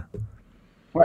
Ben, c'est sûr que dans des compagnies publiques comme ça, là, ils doivent euh, satisfaire leurs actionnaires, tu comprends-tu, qui sont en demande de, dividendes puis de profits? Et malheureusement, on est encore dans le système capitaliste, puis il faut qu'ils fassent des profits. Maintenant, la réalité, c'est est-ce qu'une entreprise comme ça, pendant une certaine période, pourrait. Bon, ils ont fait quand même un gel entre le 1er novembre puis, et, le 1er février, mais on s'attend évidemment à, à, des hausses encore drastiques. Et donc, tu sais, l'objectif d'avoir un un taux d'inflation à, 3% au Canada, là, on s'entend-tu pour dire que ça ne sera pas le cas au fin de 2023? Puis dans l'alimentation, on va être toujours autour de 10 puis 11% ce qui n'est pas une bonne nouvelle pour, euh, pour le panier d'épicerie puis pour les, le ben, portefeuille des gens. Les gens là, qui n'ont pas beaucoup d'argent, qui ne gagnent pas des salaires faramineux, je ne sais pas comment ils font pour arriver euh, à la fin du mois. Ça n'a aucun sens. Poursuite Mais Richard, juste te dire, juste te dire, euh, pour venir sur ça, comme tu dis, là, les gens, ce qu'ils sont en train de regarder, c'est de passer à toutes les bannières d'escompte. Et là, on voit, le même mmh. métro est en train de dire qu'ils vont euh, accélérer le développement de leur magasin, le magasin escompte qui s'appelle Super C au Québec en 2023. Fait que là, les gens vont se retrouver euh, dans des magasins, tu comprends-tu, où ce que ça, ça va coûter meilleur marché. Mais en même temps, c'est des bannières qui appartiennent aussi à Métro. Tu comprends-tu? Fait que, euh, ils, sont, ils jouent des deux côtés. Tu sais, des fois, je vais chez Delorama, des fois pour m'acheter des, des gugus, des petits gadgets, des affaires comme ça, puis tu vois de plus en plus de gens qui achètent de la bouffe chez Delorama, comme si c'était une épicerie. C'est rendu là, là. Euh, ça n'a pas de sens.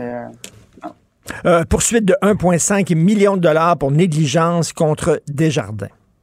Hey, T'as-tu déjà entendu parler de ça, Richard, la fameuse fraude du président? C'est un stratagème, là, écoute, qui a pris de l'ampleur. Écoute, euh, déjà, là, le centre, euh, dans les six premiers mois de 2021, les pertes rapportées en lien avec ça, c'est 26 millions au Canada. Et donc, c'est des coûts énormes. Et là, le principe, c'est qu'il y a, là, c'est un stratagème où ce que, il y a usurpation de l'identité d'une personne dans la haute direction. Donc, prenons le cas de cette entreprise-là qui euh, s'appelle le groupe TYT, qui est un groupe de transport. Les autres, ils se sont fait avoir. Le nouveau chef de comptable reçoit un courriel d'un fraudeur qui a usurpé l'identité du président. Et là, le faux président mandate le comptable pour clore une transaction. Là, puis là, il insiste sur le caractère confidentiel de la transaction, puis il dit fais-moi poursuivre à travers des virements bancaires tel montant d'argent, puis finalement, c'est un fraudeur qui reçoit l'argent. Et ben voyons donc. Et donc, ce qui est intéressant, c'est que là, il y a une poursuite euh, qui est alléguée, évidemment, par euh, la compagnie qui dit que Desjardins, c'est un peu euh, agi avec inaction et négligence. Et parce que eux autres, là, présentement, ils ont eu un virement de plus de 2 millions de dollars qui a été fait. Et donc là, ils poursuivent actuellement Desjardins pour 1,5 million d'intérêts pour son inaction. Et ben, ben, attends une minute, là, mais c'est le comptable de l'entreprise qui n'a pas fait sa job comme du monde. Tu sais, quand c'est le temps, quand, ben, quand, le faux président te demande de faire des virements comme ça, tu dis attends une minute, je vais vérifier, je vais y parler de vive voix. Voyons donc. Oui, mais là, la question, c'est que, ça, évidemment, puis là, évidemment, Desjardins n'a pas voulu réagir à cette, poursuite-là parce qu'évidemment, c'est. Mais mm. les allégations qui sont faites par TY, c'est qu'ils sont clients de Desjardins depuis 10 ans, puis ils estiment que il savait déjà que Desjardins savait qu'il y avait des, des, des, eu un vol massif de données au cours des dernières années, qu'il avait agi un peu avec, euh, avec euh, il aurait dû avoir des signaux d'alerte, euh, et ce qui n'était pas le cas. Et finalement, c'est quoi, ils se sont retournés vers la Banque nationale, puis ils ont été capables d'entreprendre des démarches pour récupérer 700 000 US de, de, de, cette, de cette fraude-là. mais ce qui est plus intéressant là-dedans, Richard, c'est de voir comment aujourd'hui, des arnaqueurs sont capables, tu comprends de profiter des failles pour être capables de chercher puis soutirer de l'argent. Il faut d'être une extrême prudence, mais évidemment, tu sais, quand tu vois que c'est euh, ton, ton, tu reçois un courriel de quelqu'un confidentiel qui est ton chef d'un comptable, tu te dis, euh, bon, ben, tu sais, écoute, ça doit être lui, tu sais. Non, mais en même temps, il faut, vérifier. Là, j'ai reçu, moi, tous les jours, je reçois des courriels, des faux courriels en disant vous devez euh, payer euh, telle et telle entreprise, puis ça, puis je regarde, puis je dis voyons donc, ça n'a pas de sens, c'est faux totalement. En tout cas, il faut être extrêmement vigilant. Euh, c'est ce matin qu'on va nous annoncer une nouvelle hausse du taux directeur. il faut s'attendre à quoi? Est-ce que ça va faire mal? Actuellement, là, ben écoute, là, présentement, ils s'attendent à, un quart de point de plus qui ramènerait euh, le taux d'intérêt proche de 4,5 du taux directeur. Euh, donc, euh, c'est quand même une nouvelle qui inquiète beaucoup de gens parce qu'on s'entend-tu pour dire que présentement, là, on n'est pas capable encore de ramener l'inflation à, un objectif de 2% On est encore à 6,3 en décembre. Et euh, même si on était à 8,1 en juin, mais il y en a pas moins là, que c'est difficile d'atteindre ce 2 %-là. Et Richard, là, je te le dis encore aujourd'hui, le marché de l'emploi en décembre au Canada était tellement fort. Écoute, on a créé presque 100 000 jobs de plus dans, dans le marché. Donc là, la, question que, que, tout le monde se pose, c'est jusqu'à où va aller le, la Banque du Canada? Là, ils vont augmenter de 25 points, mais potentiellement, là, puis ça, je, je te le répète, là, la, la Fed aux États-Unis, là, c'est eux autres qui dictent un petit peu ce qui va se passer dans le monde entier. Là. Et eux autres là, s'attendent là, encore à augmenter les taux d'intérêt qui pourraient amener les taux, le taux directeur aux États-Unis, la Fed, à 5% Donc, euh, hmm. ça, c'est, est-ce que c'est la dernière? Tout le monde se pose la question, c'est-tu la dernière hausse, la huitième hausse? Ça va-tu être la dernière? Ou il va y en avoir d'autres encore? Mais tu sais très bien que l'impact de tout ça, là, ça va être sur les prêts hypothécaires, à des gens là, qui, imagine-toi, qui avaient négocié à taux fixe, mettons, leur, leur prêt là, il y a deux, deux ans, trois ans, là, à un taux à peu près de 2% puis qui vous doivent renouveler là, à 6 6 moi, je t'annonce tout de suite une hausse de l'angoisse et de l'anxiété chez les gens. Tiens, ça, ça va être en hausse aussi. On va regarder ça, on s'en reparle demain. Yves Daou, merci, bonne journée. Salut. Martino. Pour l'instant, nos avocats nous disent que tout est beau. Je passe donc un message C'est les services secrets. à un espion à la retraite Personnel non grata. pour que l'opération se déroule C'est imminent, c'est une question dans d'heure. la plus grande discrétion. Un journaliste, pas comme les autres. Normand Lester. Hey, Normand Calvaire, qu'est-ce qui se passe avec les archives aux États-Unis, Christy? Alors, il y avait des documents confidentiels euh, chez Donald Trump. Après ça, on en a trouvé chez Joe Biden. Puis là, on en trouve chez Mike Pence, l'ancien euh, euh, vice-président. Qu'est-ce qui se passe? Une passoire? Ben, premièrement, c'est que, évidemment, il y a des enquêtes qui ont été faites là-dessus depuis des années. Puis on, on s'aperçoit qu'il y a un problème de surclassification.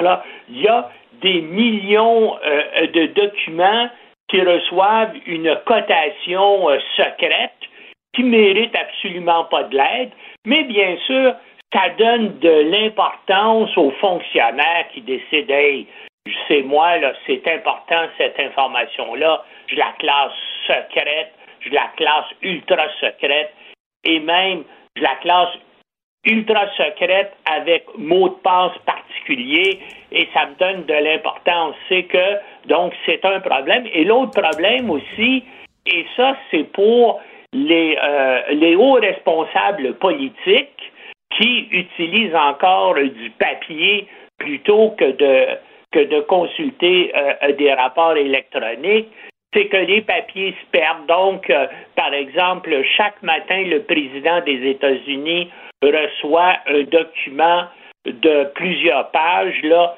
ultra secret, top secret, qui euh, fait un résumé des informations secrètes qui ont été recueillies par la CIA et, les, et la quinzaine d'autres services de renseignement secrets des États-Unis au cours des 24 dernières heures. Bien sûr, euh, euh, il lit ça, et puis ensuite de ça, ben, peut-être que ça se met avec d'autres papiers, puis ça finit par, euh, par se perdre. Et ensuite de ça, quand le président quitte la présidence, ben, il ramasse tous ses papiers.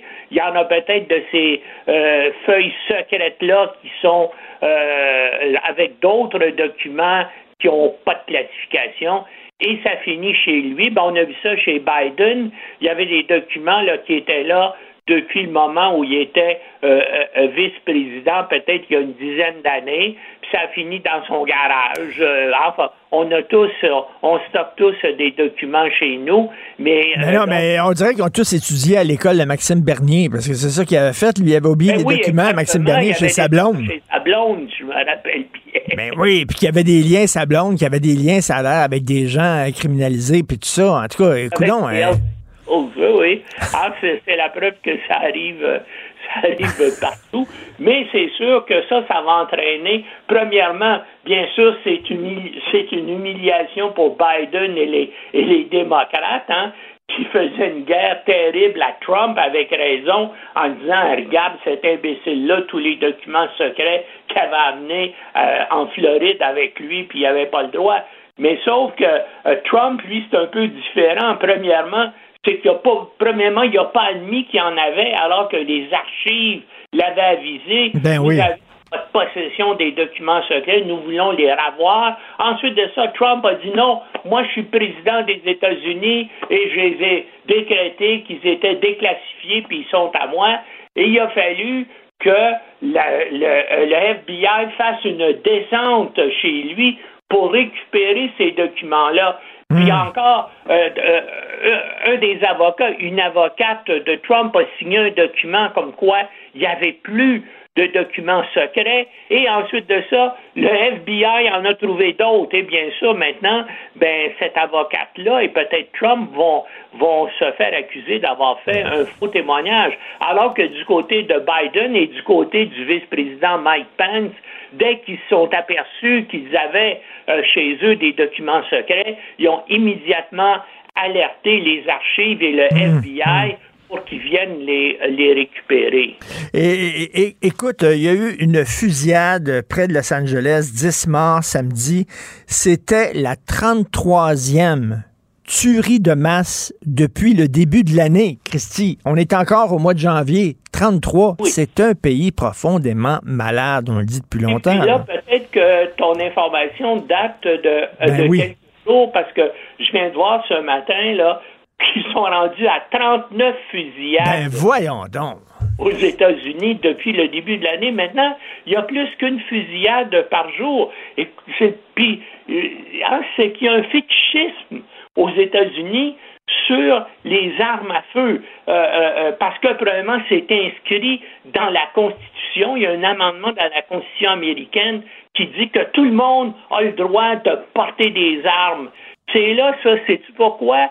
C'est à la demande des États esclavagistes du Sud euh, qui voulaient bien sûr se protéger contre des révoltes d'esclaves, donc ils voulaient euh, porter des armes, mais c'est devenu un élément central de la mentalité, de la psychologie américaine. Et puis écoute, actuellement, pense-y, là, il y a 400 millions d'armes à feu aux mains des civils américains qui ne sont au total que 330 millions d'individus. Ça, bien sûr, enlève les enfants puis tous les autres. Donc, il y a, un nombre assez... Il n'y a aucun autre pays sur la planète qui, euh, qui a cette folie-là. Puis on voit pas comment est-ce que... Puis bien sûr, les républicains et la base du Parti républicain, les gens les moins éduqués et les plus sous-doués et dans les États agricoles, ben, ils veulent garder leurs armes à feu. Donc, il n'y a aucune façon qu'une loi pourrait être adoptée. Et même si ça se faisait, comment tu fais pour récupérer 400 millions d'armes aux mains euh, des civils? Hein? C'est pratiquement impossible. Donc, le problème des tueries, là, euh, évidemment, chaque État essaie d'adopter des lois et puis bien sûr qui ne qui n'iraient pas à l'encontre de euh, la Constitution américaine pour essayer de contrôler les armes à feu, mais leur libre circulation va encore diminuer. Regarde, la presque totalité des crimes commis à Montréal et à Toronto sont faites avec des armes à feu qui proviennent des États-Unis à travers la réserve Mohawk d'Aquasasne. Donc, ça, ça se répand ici, mais c'est sans commune mesure le nombre de, meurtres qui sont commis avec des armes à feu au Canada et aux États-Unis. Et comme je te dis, et ce qui augmente encore plus le problème, c'est bien sûr le nombre d'Américains qui ont des problèmes de santé mentale qui ne sont pas réglés parce que le système euh, euh, euh, de santé aux États-Unis est complètement dévoyé. Et puis donc, on l'a vu, les deux dernières tueries en, Californie, ben, c'était des tueries de de personnes qui avaient des problèmes de santé mentale. Donc, malheureusement, c'est un, préfice. Évidemment, ça va se multiplier. Puis il n'y a pas de façon, je vois pas. Et puis tu regardes sur le net, tu essaies de voir, il n'y a aucune proposition, il n'y a, a, pas moyen de rien faire. Puis, euh, des pays comme hmm. nous, comme l'Australie, par exemple, euh, l'Australie, il y a une dizaine d'années, ils ont décidé de racheter, l'État a décidé de racheter le plus d'armes possible qui étaient en circulation. Ça a eu un effet, mais euh, comme le Canada, comme, comme la France, comme la Grande-Bretagne, il y a bien sûr des, des, meurtres qui sont commis par arme à feu, mais c'est sans commune mesure avec. Ben, tout à fait. Et, et, en, terminant, qu'est-ce qu'on fait avec Haïti? C'est inquiétant ce qui se passe là-bas. On voit ça là, à côté de ta chronique aujourd'hui. La violence des gangs atteint des niveaux inédits. Le, pays est totalement euh, pris d'assaut par des gangs criminalisés. Oui, puis à chaque fois, bien évidemment, ça arrive constamment dans l'histoire des États-Unis depuis l'indépendance du pays en 1804.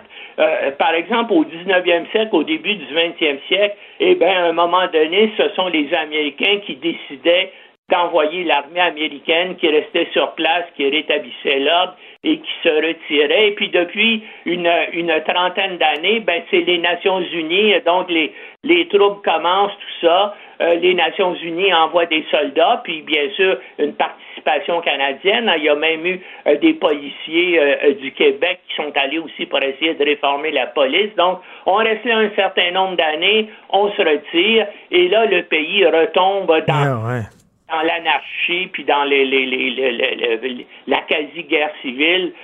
malheureusement, ça c'est un autre pays. C'est maintenant le pays le, plus pauvre, le plus désorganisé, dans l'État le plus anarchique euh, euh, de l'Amérique et probablement aussi euh, pas loin de l'être aussi pour le monde entier. On on voit vraiment pas. Est-ce que tu voudrais vraiment que le Canada essaie de réorganiser ce pays-là lorsqu'on sait que toutes les tentatives précédentes par le gouvernement des États-Unis, les Nations Unies, ont échoué. Et c'est pour ça là, que... Non, mais c'est quasiment, un pays qu'il faut mettre sous tutelle. Il n'est pas capable de s'organiser. Oui, mais même là, si tu le mets sous tutelle, il faut que tu envoies sur place donc un gouvernement de tutelle ben internationale.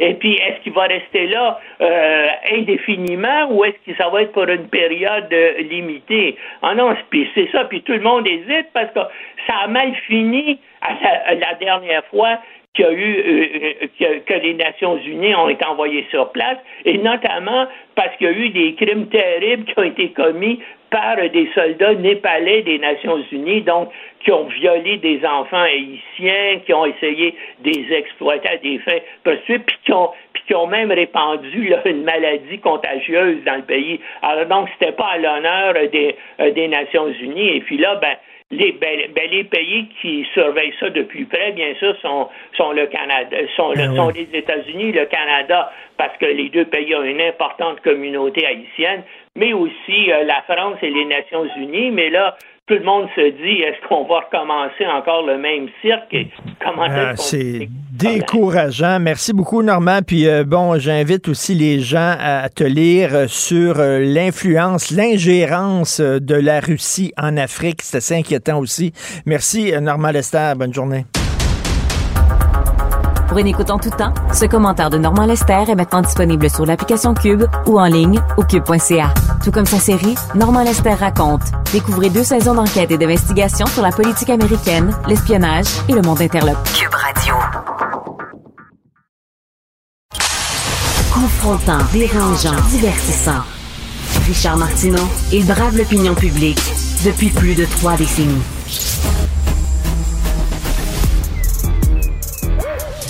Mathieu Bocoté. Il représente un segment très important de l'opinion publique. Richard Martineau. Tu vis sur quelle planète? La rencontre. Je regarde ça et là, je me dis, mais c'est de la comédie. C'est hallucinant. La rencontre. Bocoté. Martineau. Alors Mathieu, je sais que tu veux parler de la rencontre entre François Legault et PSPP, mais avant tout, je veux t'entendre, je veux entendre ta réaction à deux petites nouvelles, OK? Vas-y. Alors, première nouvelle, le British Museum, qui est le plus gros euh, musée en Angleterre où on retrouve plein d'artefacts de l'Égypte ancienne. Le British Museum veut qu'on arrête de dire momie et veut qu'on dise personne momifiée parce que momie, c'est offensant pour les anciens Égyptiens et ça déshumanise les morts. Donc, ils vont tous changer leur, euh, leurs écriteaux, leurs panneaux. Ça sera plus un momie, ça va être un, mummified person. Alors, tu me l'apprends je suis consterné parce que, comme tu sais, je suis normalement pessimiste. Hein. Je pense que le monde va aller très loin dans la déchéance et la décadence. Je pense que la bêtise humaine a une puissance d'expansion impériale exceptionnelle qui ferait passer l'Empire romain pour petit joueur, mais je n'aurais jamais imaginé qu'on se serait rendu jusque-là. Ah oui, donc ce ne sont plus des momies, mais des personnes momifiées. Ben, note bien, c'est le, le propre, en fait, d'une idéologie que de s'emparer de tous les domaines de la réalité, de ne tolérer qu'aucun domaine ne lui résiste, qu'aucun domaine ne puisse se soustraire à sa logique, et dès lors, ben, je reprends ce que tu m'apprends, mais si on ne dit plus momie mais personne momifiée, c'est que là, on a basculé, mais jusqu'au comique involontaire. Parce qu'évidemment, quand les gens du British Museum font ça, ils ne font rien d'autre que nous rappeler à quel point les musées, c'est un des lieux aujourd'hui où se déploie justement l'empire du politiquement correct. On le sait au Canada à quel point c'est fort. Mais là, là, là, à ce niveau de stupidité, franchement, le British Museum se dépasse et, et la question est de savoir quelle sera la suite. Quelle Et- sera la suite? donc, le film- le- Par exemple, est-ce qu'on va dire que Cléopâtre, est-ce que c'était vraiment une femme? Est-ce qu'on va dire qu'en finalement Cléopâtre, est-ce que c'était une femme ou c'était euh, finalement une personne non genrée? Et est-ce qu'on va appliquer la logique? Est-ce qu'on va réécrire l'histoire humaine pour se demander si ceux qu'on prenait pour des hommes et des femmes, ils l'étaient vraiment? À partir de ce moment-là, plus rien ne peut arrêter cette bêtise conquérante. On disait, lorsqu'on dit, on dit que quand on dit une momie, c'est comme si c'était un objet. Donc, il faut rappeler que c'est un cadavre, que c'est une personne. Donc, il faut dire personne momifiée. Donc, j'imagine le film de momie avec Tom Cruise. Oui, non, mais absolument, il faut changer le titre du film. Ben oui. Et puis là, m'amener, il y a quand même, tu sais, on s'amusait quand, on disait, par exemple, de, de, certaines figures politiques qui nous exaspéraient que c'était des momies. Bon, alors on va bannir ça aussi de notre vocabulaire. Alors là, non, ben, c'est- une logique qui, qui est inarrêtable. Et tant qu'il n'y a pas, il y a deux réponses par rapport à ça. Il y a la réponse exaspérée. euh, et, qui peut valoir ensuite un travail d'argumentation. Et il y aurait la, réponse moqueuse, la réponse ri- rieuse, la réponse qui tournerait ça en ridicule. C'était autrefois la réponse de Philippe Murray, mais hélas, ce n'est plus des nôtres. Autre petite nouvelle, au Manitoba, il y a une commission scolaire qui, euh, les jeunes de la commission scolaire à l'école jouaient au curling. On dit que c'est une activité à haut risque, que c'est trop dangereux pour les jeunes manitobains de jouer au curling. Et, et voilà pourquoi il devrait se convertir au mini-pot, bien que le mini-pot soit dangereux aussi, parce qu'on peut recevoir un coup de bâton de mini-pot. Et, et le cerf-volant, qu'en penses-tu du cerf-volant? On peut attraper la, on peut attraper la foudre. Et, et- les échecs, et les échecs, ça peut abîmer l'estime de soi. Et puis, par ailleurs, pourquoi c'est le roi qui domine et c'est pas la reine? Non, non, franchement, il faut, il faut tout interdire. Il faut tout interdire, ne plus rien tolérer. Mais, mais, mais notre dit encore une fois, ça, c'est la société hygiénique, la société qui, euh, qui nous transforme en petits, euh, en petites créatures fragiles, fragiles, fragiles, qu'il ne faut jamais, d'aucune manière, euh, amener à prendre quelques risques que ce soit. Mais quand c'est rendu que tu vois du risque dans le curling, le risque dans le... C'est presque le titre d'un roman absurde, hein, euh, ou d'un traité absurde, du risque dans le curling. Ça serait quoi la prochaine étape? Hein? Dire philosophie du bowling, hein? Euh, théologie du mini-pot. Un moment donné, on est véritablement... oh mon Dieu, tu, tu me surprends aujourd'hui à coup d'absurdité. En fait, notre époque a pris de l'avance ces derniers jours. Je croyais suivre ces dernières manifestations d'idiotie. Eh ben non, elle a décidé d'accélérer. mais, mais, mais écoute, tu me fais penser, moi, parce que je me disais, OK, ils vont jouer aux cartes, les jeunes, mais même là, les cartes, pourquoi le roi vaut plus que la reine? Eh ben, bien sûr, donc, on va- ils vont faire des nouveaux jeux de cartes inclusifs, ça me paraît évident. Et, et bien, tant qu'à rester dans des choses absurdes, euh, hier, à Face à l'impôt, euh, l'émission où je, je suis éditorialiste en, en France, j'ai fait euh, un, un édito sur euh, le- un nouveau rapport qui dit qu'il y a du sexisme partout en France. Et là, le sexisme serait en pleine ascension, tout ça. Là, il donne des exemples, par exemple, du sexisme. Et parmi les manifestations de sexisme, une m'a particulièrement amusé, c'est si un homme tient à prendre la facture au restaurant le premier soir avec une femme, c'est une manifestation de sexisme. Donc, donc, messieurs, vous êtes désormais délivrés. Vous êtes délivrés de ce qu'on appelait autrefois les vieux codes de l'éthique chevaleresque. Vous êtes délivrés du fait que vous devez euh, de- inviter votre dame pour espérer gagner son esprit, son cœur et ainsi de suite. Non, non, non, non, non, ce n'est plus une étape nécessaire. Ce n'est plus un code de civilité. Désormais, c'est une manifestation de discrimination que de payer pour sa femme. Ou, En fait, pour payer pour une femme que l'on rencontre. Et- et pire encore, si on en prend l'habitude. Donc là, il y a quelque chose là-dedans. C'est difficile de garder la tête froide et la tête hors de l'eau dans cette espèce d'empilement de nouvelles euh, idiotes qui nous tombent dessus jour après De- donc, ouvrir la porte à une dame, par exemple, c'est- qui était un geste de courtoisie, maintenant, c'est très, c'est très, c'est très méprisant parce que la fille peut dire, tu penses-tu que je suis pas capable d'ouvrir la porte moi-même? Mais c'est exactement ça, c'est exactement ça. On nous dit d'ailleurs que la galanterie est une manifestation de ce système sexiste. Et puisqu'il y aurait un continuum des violences sexistes et sexuelles, ce qu'on nous explique, c'est que de la galanterie, qui est une forme de sexisme qui ne dit pas son nom, jusqu'au fait de frapper sa femme et peut-être la tuer, il y a une forme de continuum. Et l'un conduit, l'une conduit à l'autre, euh, pas rapidement, mais l'une conduit à l'autre parce qu'ils appartiendraient à la même logique. Et qu'est-ce que le sexisme pour ces gens-là, c'est cette idée qu'il y a de prendre au sérieux l'idée qu'il y a une différence de nature entre l'homme et la femme, une différence substantielle entre l'homme et la femme. C'est aussi toute forme de disparité statistique entre l'homme et la femme doit être pensée comme une manifestation de sexisme. Puis si vous n'êtes pas d'accord avec cette définition-là, c'est bien la preuve que vous êtes sexiste. Donc comme quoi, tu vois, j'avais aussi de bonnes nouvelles à t'annoncer aujourd'hui. Écoute, moi, je pensais que la majorité euh, menait dans une démocratie. Je viens de parler à une dame, elle est citoyenne, euh, résidente de Gatineau. Elle est allergique au parfum et elle voudrait qu'à l'hôtel de ville de Gatineau, les gens cessent de se parfumer parce que quand elle arrive à l'hôtel de ville, elle, elle sent mal. Pour vrai? Oui. Ah ouais, ah ouais, très fort. Ben, c'est encore, mais c'est merveilleux, mais c'est la journée, mais c'est un musée aujourd'hui. C'est, quelqu'un qui décide de sacraliser son petit moi, qui présente la société comme un environnement hostile, dangereux, et là, désormais, la société doit s'adapter intégralement à ses propres interdits, à ses propres problèmes. Donc, c'est pas elle qui doit, d'une manière ou de l'autre, chercher à s'adapter à ça. C'est la société qui doit se neutraliser, qui doit qui doit, dans ce cas-là, se déparfumer, qui doit s'effacer pour ne pas troubler euh, cette dame. Euh, mais, mais, mais ça, ça s'applique dans tout. Ça s'applique dans tout. C'est la même logique qui s'applique dans tout et on n'en sort pas. Mais tu sais que ce n'est plus le chien qui agite la queue, c'est la queue qui agite le chien maintenant. C'est ça. Oui, mais en fait, tu sais, moi, tu sais, moi, j'aime dire, en- la, la majorité, en fait, en démocratie, ne dirige plus depuis longtemps. Ce, la mission que se donnent nos États aujourd'hui, c'est davantage de rééduquer cette majorité, de, de lui apprendre, en fait, à déconstruire ce qu'on appelle ses préjugés, ses stéréotypes, euh, ses, ses idées reçues. Donc aujourd'hui, la démocratie n'est plus un régime fondé sur la souveraineté de la majorité qui, par ailleurs, peut changer de la- le débat peut faire changer la majorité et le respect des libertés. Aujourd'hui, on nous fait passer pour la démocratie la rééducation permanente de la majorité pour l'amener à voir le monde dans dans- dans- à travers les lunettes, les, les lunettes du politiquement correct, à travers les lunettes diversitaires. Et là, tous les exemples qui s'accumulent depuis le début de cet échange nous montrent à quel point même les domaines que l'on croyait épargnés, eh bien, sont désormais en fait déjà frappés. Écoute, euh, on te fait entendre, c'est un extrait de l'entrevue que j'ai eue avec cette citoyenne de Gatineau. Écoute ça, Mathieu. Avez-vous perdu des amis? Avez-vous avez, malaise. avez-vous Moi, per- mes, mes bronches, ils en veulent plus de ça. Là. Je suis rendue à l'épipène. Avez-vous perdu des groupe, amis, oui. Madame Langevin? Y a-tu des gens qui disent, ouais, donc, qu'est-ce qui arrive à Ginette? Elle est en train- on est en train de la perdre. Non, au début, ce qu'on me disait, c'est ben voyons donc, c'est dans ta tête, ça se peut pas, ça n'existe pas ça. Alors oui, j'y ai goûté là. Euh, ceux qui me connaissaient pas, ceux qui me connaissent bien, ils savent bien c'est quoi mon ma personnalité, mon caractère. Ils savaient bien que j'étais pas capable d'inventer ça là. Donc euh, Et on est rendu là. Qu'est-ce que tu veux, Mathieu? On est en 2023. On est rendu là. Parlons maintenant des. Oui, oui. Mais, mais- mais moi, je suis, moi, je suis allergique aux allergiques à tout. Alors, est-ce que cette dame pourrait éviter de se présenter devant moi d'une manière ou de l'autre? Parce que sa présence m'exaspère déjà, peut me faire faire des boutons?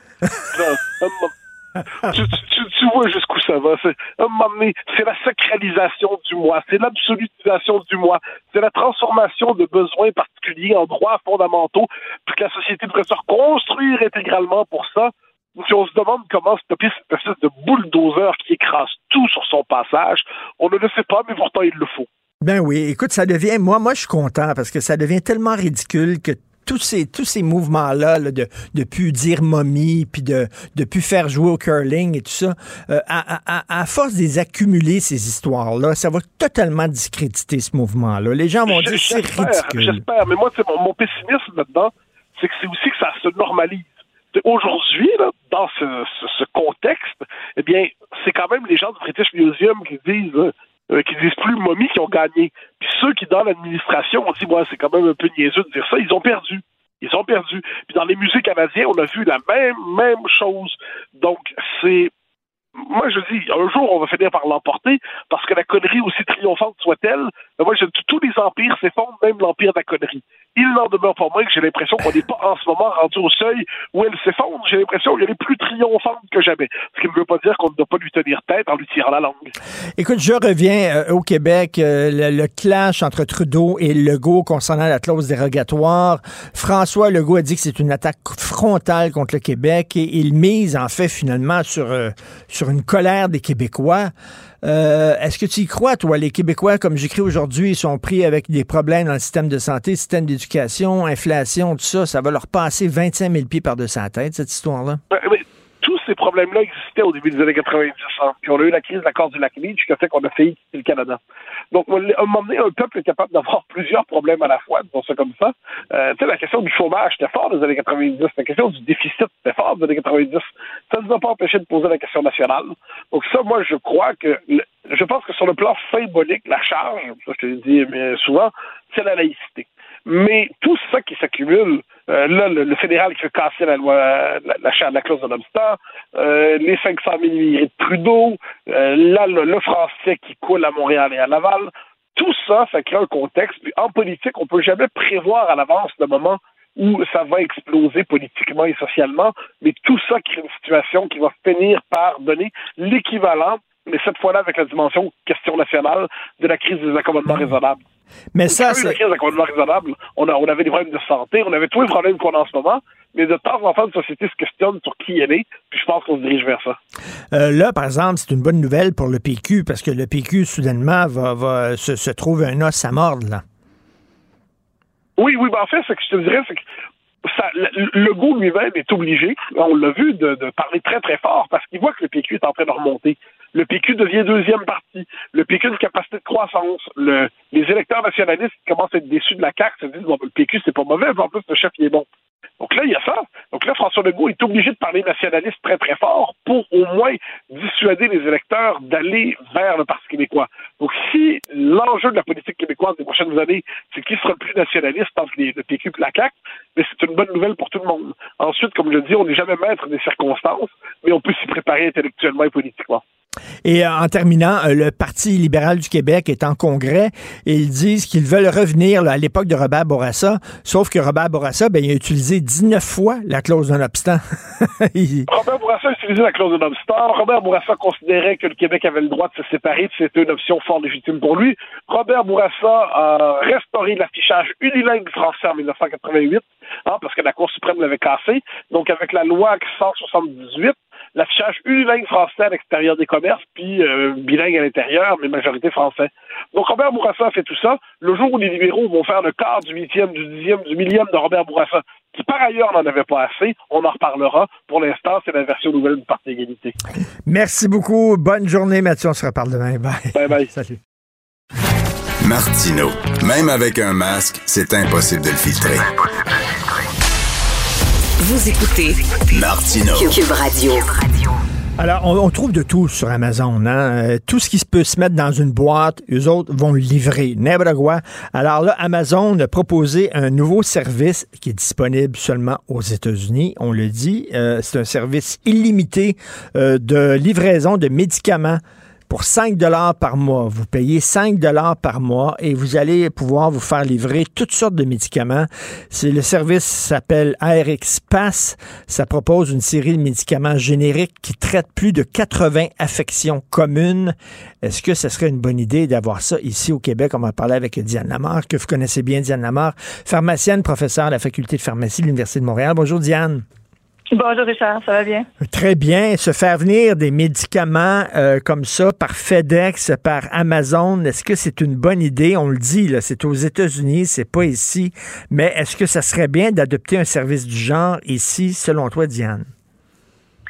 Ben, il faut vraiment voir la différence entre les États-Unis puis ici, comme tu soulignes, parce que aux États-Unis, il y a beaucoup de gens qui n'ont pas d'assurance médicaments. Euh, et donc, pour eux, euh, le coût des médicaments est vraiment euh, un enjeu très, très important. Au Québec, c'est sûr que les gens ont une contribution à apporter aussi, mais ils ont quand même, tous les Québécois sont assurés. On s'est donné une assurance médicaments universelle pour tous. Et ça, ça fait que les médicaments ici sont toujours à un prix qui est normalement abordable pour le, le, citoyen qui paie. Maintenant, la préoccupation qu'on a aussi, c'est même si on dit des médicaments génériques, c'est des médicaments importants, essentiels.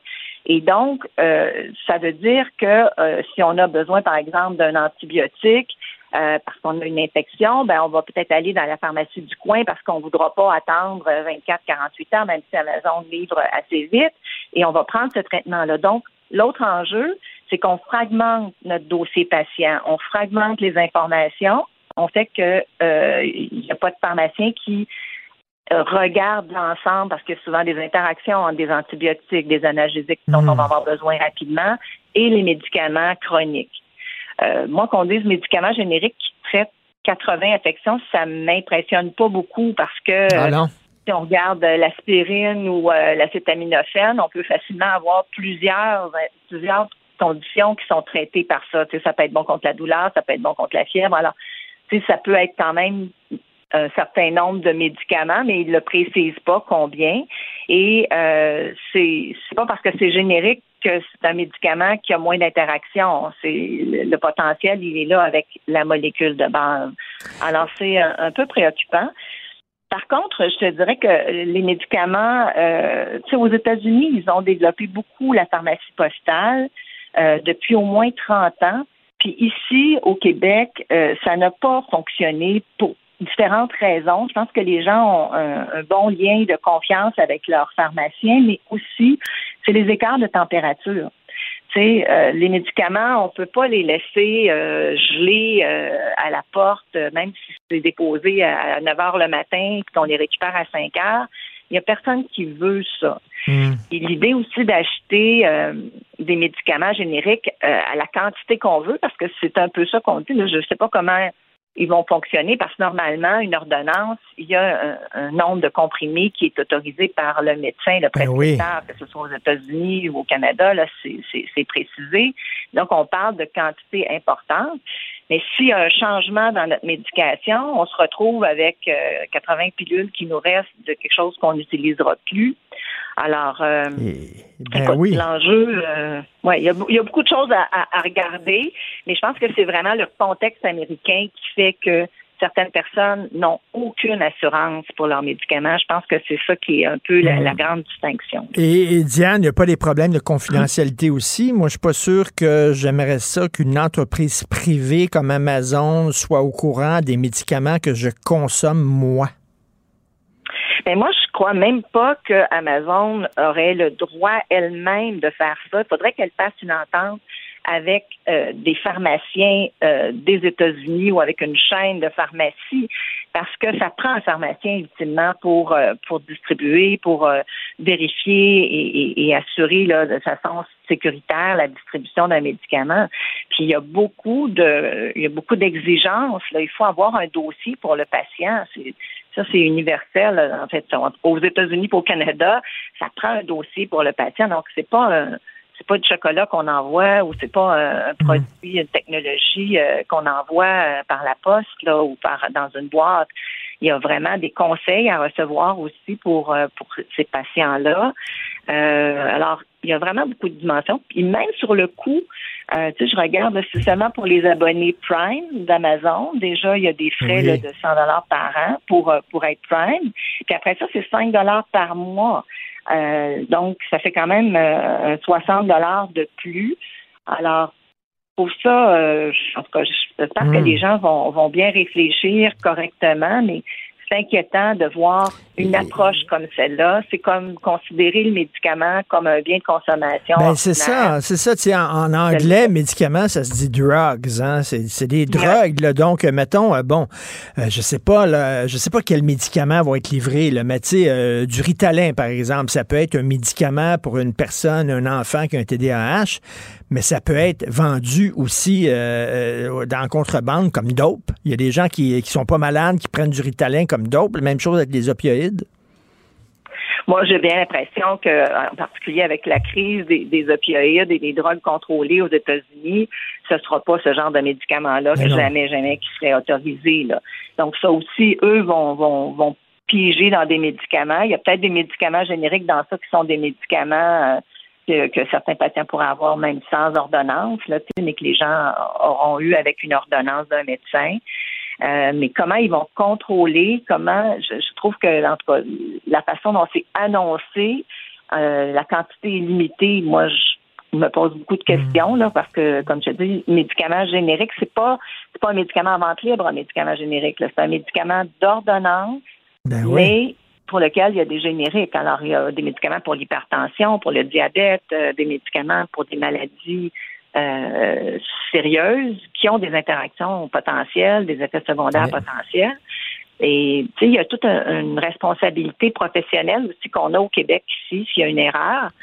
Euh, là, euh, ça va être qui le responsable si jamais il y a une erreur de médicament, une erreur de dose? Tu sais, on a tout reçu. Moi, Ben j'ai oui. reçu euh, un, un produit euh, que j'avais commandé noir dans le temps des fêtes, puis je l'ai reçu rouge. Là, tu sais, mais quand c'est juste médicament, là, c'est, Ben oui. c'est pas, euh, ça fait pas la même chose. Qui va s'en rendre compte et qui va être imputable de, de- de ça? Exactement. Et euh, pendant que j'étais, euh, Diane, euh, je, je lisais là, un spécialiste qui a écrit, euh, tu l'as probablement lu là, dans, dans le journal là, sur le TDAH, puis euh, en disant que on, on diagnostique le TDAH trop rapidement, puis que bon, on prescrit du Ritalin un peu comme c'était des Smarties puis des M&M, puis il y a des gens qui disent ça aussi à propos des opioïdes.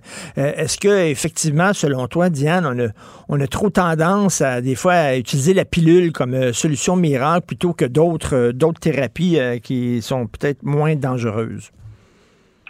Ben moi, en tout cas, je pense que dans le dossier du TDAH, c'est sûr qu'il faut vraiment faire appel aux psychologues vraiment de façon plus importante pour euh, que le diagnostic des enfants se fasse davantage dans leur milieu scolaire, par exemple, parce que c'est là qu'on peut voir euh, les enfants. L'article la semaine dernière présentait des données qui disaient que les plus jeunes étaient peut-être plus un peu turbulents dans les classes, mais là, quand on appose un, un diagnostic de TDAH, c'est sérieux quand même. Et il faut être capable de faire la différence entre un enfant qui a besoin d'un petit peu plus d'espace, de, de, de, de, mouvement et, euh, et de, de, concentration, mais qui a moins de concentration parce qu'il est un peu plus jeune que les autres dans sa classe. Euh, avec hmm. un vrai diagnostic. Et moi, je crois que, sincèrement, les psychologues en milieu scolaire, on devrait en avoir plus. D'une part, on devrait mieux les, les, euh, les accompagner, les rémunérer, mais on devrait aussi vraiment leur permettre de faire le diagnostic complet et le suivi et l'ajustement de la médication aux besoins, mais c'est pas seulement le médicament qui est nécessaire. Il y a toutes sortes d'autres stratégies qui doivent être mises en, en, en action euh, par rapport à ce, à ce diagnostic-là. Et, il y a mm-hmm. définitivement des questions à se poser parce qu'au Québec, on sort toujours avec des statistiques où on a 5-10 de plus de nos enfants qui ben ont ce diagnostic-là. Et ça, c'est anormal. C'est anormal. Moi, j'avais déjà fait, avant l'IMES, il y avait le Conseil du médicament, j'ai siégé plusieurs années, on avait fait un rapport là-dessus. Et il y a vraiment un enjeu de diagnostic là, où on doit ben euh, être plus vigilant puis avoir des approches qui sont pas strictement médicamenteuses. Puis si le médicament hmm. est requis, ben il faut que les ajustements et le suivi soient bien faits, mais définitivement, il euh, faut regarder euh, autrement. Puis c'est très difficile actuellement parce qu'il faut faire sûrement euh, une sensibilisation auprès des parents, auprès des enfants, auprès des, des enseignants, et puis s'assurer que l'enfant a des périodes où il peut vraiment fréquemment dans une journée faire autre chose mmh. que, que, que d'être concentré sur intellectuellement avoir des activités physiques, avoir des activités ludiques. Pour quelques minutes, pas toujours des récréations de, de, de 15 minutes à toutes les heures, là, c'est pas possible, c'est pas réaliste, mais vraiment introduire ça dans nos euh, dans, dans nos programmes davantage pour aider ces enfants-là, mais qui n'ont pas nécessairement toujours euh, un, diagnostic là, bien documenté. Tout à fait. Cela dit, il y a des enfants qui ont besoin de, de, Ritalin, il faut le dire aussi, là, mais justement, il faut quand même être prudent. C'est peut-être pas tous les enfants qui sont un peu agités euh, qui en ont nécessairement besoin. Euh, merci beaucoup, Diane Lamar, pharmacienne, professeure à la faculté de pharmacie de l'Université de Montréal. Bonne journée, Diane. Ça m'a fait plaisir. Au revoir. Avis à la gauche. Ben oui, on le sait. Martineau. Ça n'a pas de bon sens comme il est bon. Vous écoutez Martino Cube Radio. Alors, nous parlons avec euh, Elsie Lefebvre, analyste politique, chroniqueuse au Journal de Montréal. Elsie, Elsie, Elsie. Un fonctionnaire muni d'un livre de règlement. Il n'y a rien de plus épeurant et de plus drôle au monde. Alors, je reviens là-dessus, là dans le quartier, dans l'arrondissement Mercier, Hochelaga, Maisonneuve, des gens avaient un garage et une entrée de garage, mettaient le retour dans l'entrée de garage, mais là, ils ont transformé le garage en pièce. Donc, c'est plus un garage. Donc, leur entrée de garage n'est plus un, entrée de garage, étant donné qu'ils n'ont plus de garage, puis ils peuvent pas euh, stationner leur auto sur le bout d'asphalte qu'il y a devant leur ancien garage. C'est fou raide, Elsie. Ah, c'est fou braque. tu résumes bien la situation. Euh, tu sais, moi, j'ai été élu huit ans à la ville de Montréal. J'en ai vu des cas qui ressemblent à ça. Je vais t'en parler tantôt. Mais tu sais, si on parle de ce cas-ci, écoute, c'est un règlement de 1974. Puis l'enjeu, c'est que, tu l'as très bien dit dans, ta, dans ton intro, c'est que quand, moi, ce qu'on m'avait expliqué, là, c'est que, euh, bon, ça, c'est euh, au niveau de l'urbanisme, donc tu as des inspecteurs, et quand ils reçoivent une plainte, en vertu du règlement, ils n'ont pas le choix de traiter la plainte. Sinon, ils pourraient se trouver en défaut de bien faire leur travail. Si je résume, là. donc euh, un fonctionnaire, comme tu dis, euh, ben évidemment, il pourrait user là, de, ben, je veux dire, d'une certaine de, son jugement, mais ultimement, si le règlement existe, ben lui doit l'appliquer, puis c'est aux élus à le modifier, parce que tant que le, le règlement existe, ben c'est ça qui est ça. Donc euh, dans ce cas-ci, c'est absurde, si on est en absurdistan là. Eh, mais écoute, j'écoutais ce matin, j'entendais le maire de l'arrondissement Finalement, les autres, ils ont peur que tout le monde, même s'ils n'ont pas de garage, que les gens se mettent soudainement à faire couler de l'asphalte devant leur maison pour pouvoir stationner leur auto. Euh, et quand tu plus de garage, tu plus de garage. Tu n'as plus de garage, tu plus le droit d'avoir une entrée de garage. C'est plus un espace de stationnement. Ça devient totalement absurde. Ben oui, c'est absurde. Puis euh, il y a des arrondissements qui ont des réglementations pour que, euh, bon, tu sais, le droit acquis, donc ceux qui ont déjà des, des entrées de stationnement, bon, ça se, ça se, ben, ils ont le droit de l'utiliser, mais il n'y a plus droit de nouvelles constructions. Donc à l'émission des permis, bon, un constructeur pourrait pas, même si sur sa rue il y a plein d'allées de, de, garage, euh, faire une entrée de garage. Donc il y a des manières. C'est juste que bon, ici, bon, l'élu ou les fonctionnaires manquent d'imagination, mais il y a des manières très faciles de le faire. Tu sais, il y avait eu des enjeux là aussi par rapport parce que tu sais, il y a euh, la surface, par exemple, de verdissement qui doivent être mise euh, devant, derrière. Bon, euh, c'est des pourcentages.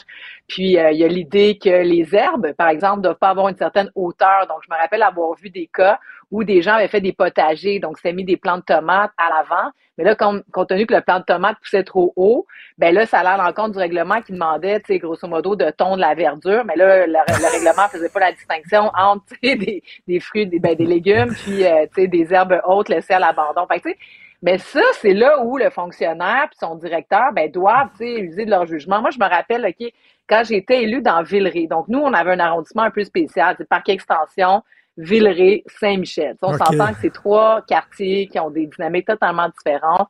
Et Villeray, ben, ben, c'est sûr que Villeray était plus dans la trame Onsic, Villeray, Petite Patrie, Plateau Mont-Royal.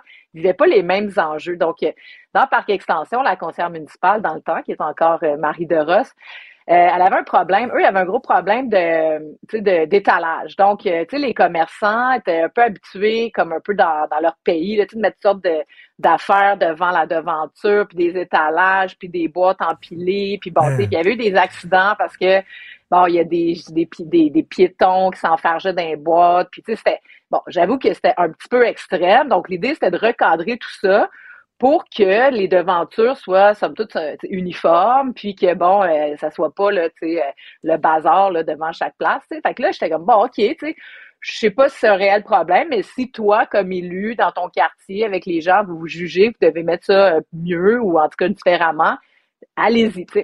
Mais là, quand on adopte un règlement comme ça, ça, ça, ça, ça, ça force de loi dans tout l'arrondissement. Fait que moi, j'étais comme, OK, mais je dis, moi, c'est correct si vous avez du travail à faire dans Parkex, mais moi, dans Villeray, là, ça va bien, là, c'est beau, mm. les commerçants, ils prennent soin de faire des belles choses, puis bon, des fois, effectivement, il y a quelque chose sur le trottoir, mais c'est comme un panneau sandwich qui, qui, qui, explique que le commerce est ouvert, ou, euh, par exemple, il y avait une, un commerce qui faisait de la broderie, là, de, euh, il faisait du tricot à la main, là, je veux dire, c'était vraiment super beau, puis la dame, elle sortait comme un mannequin, sur le trottoir pour montrer ce qu'elle faisait puis montrer qu'elle était ouverte.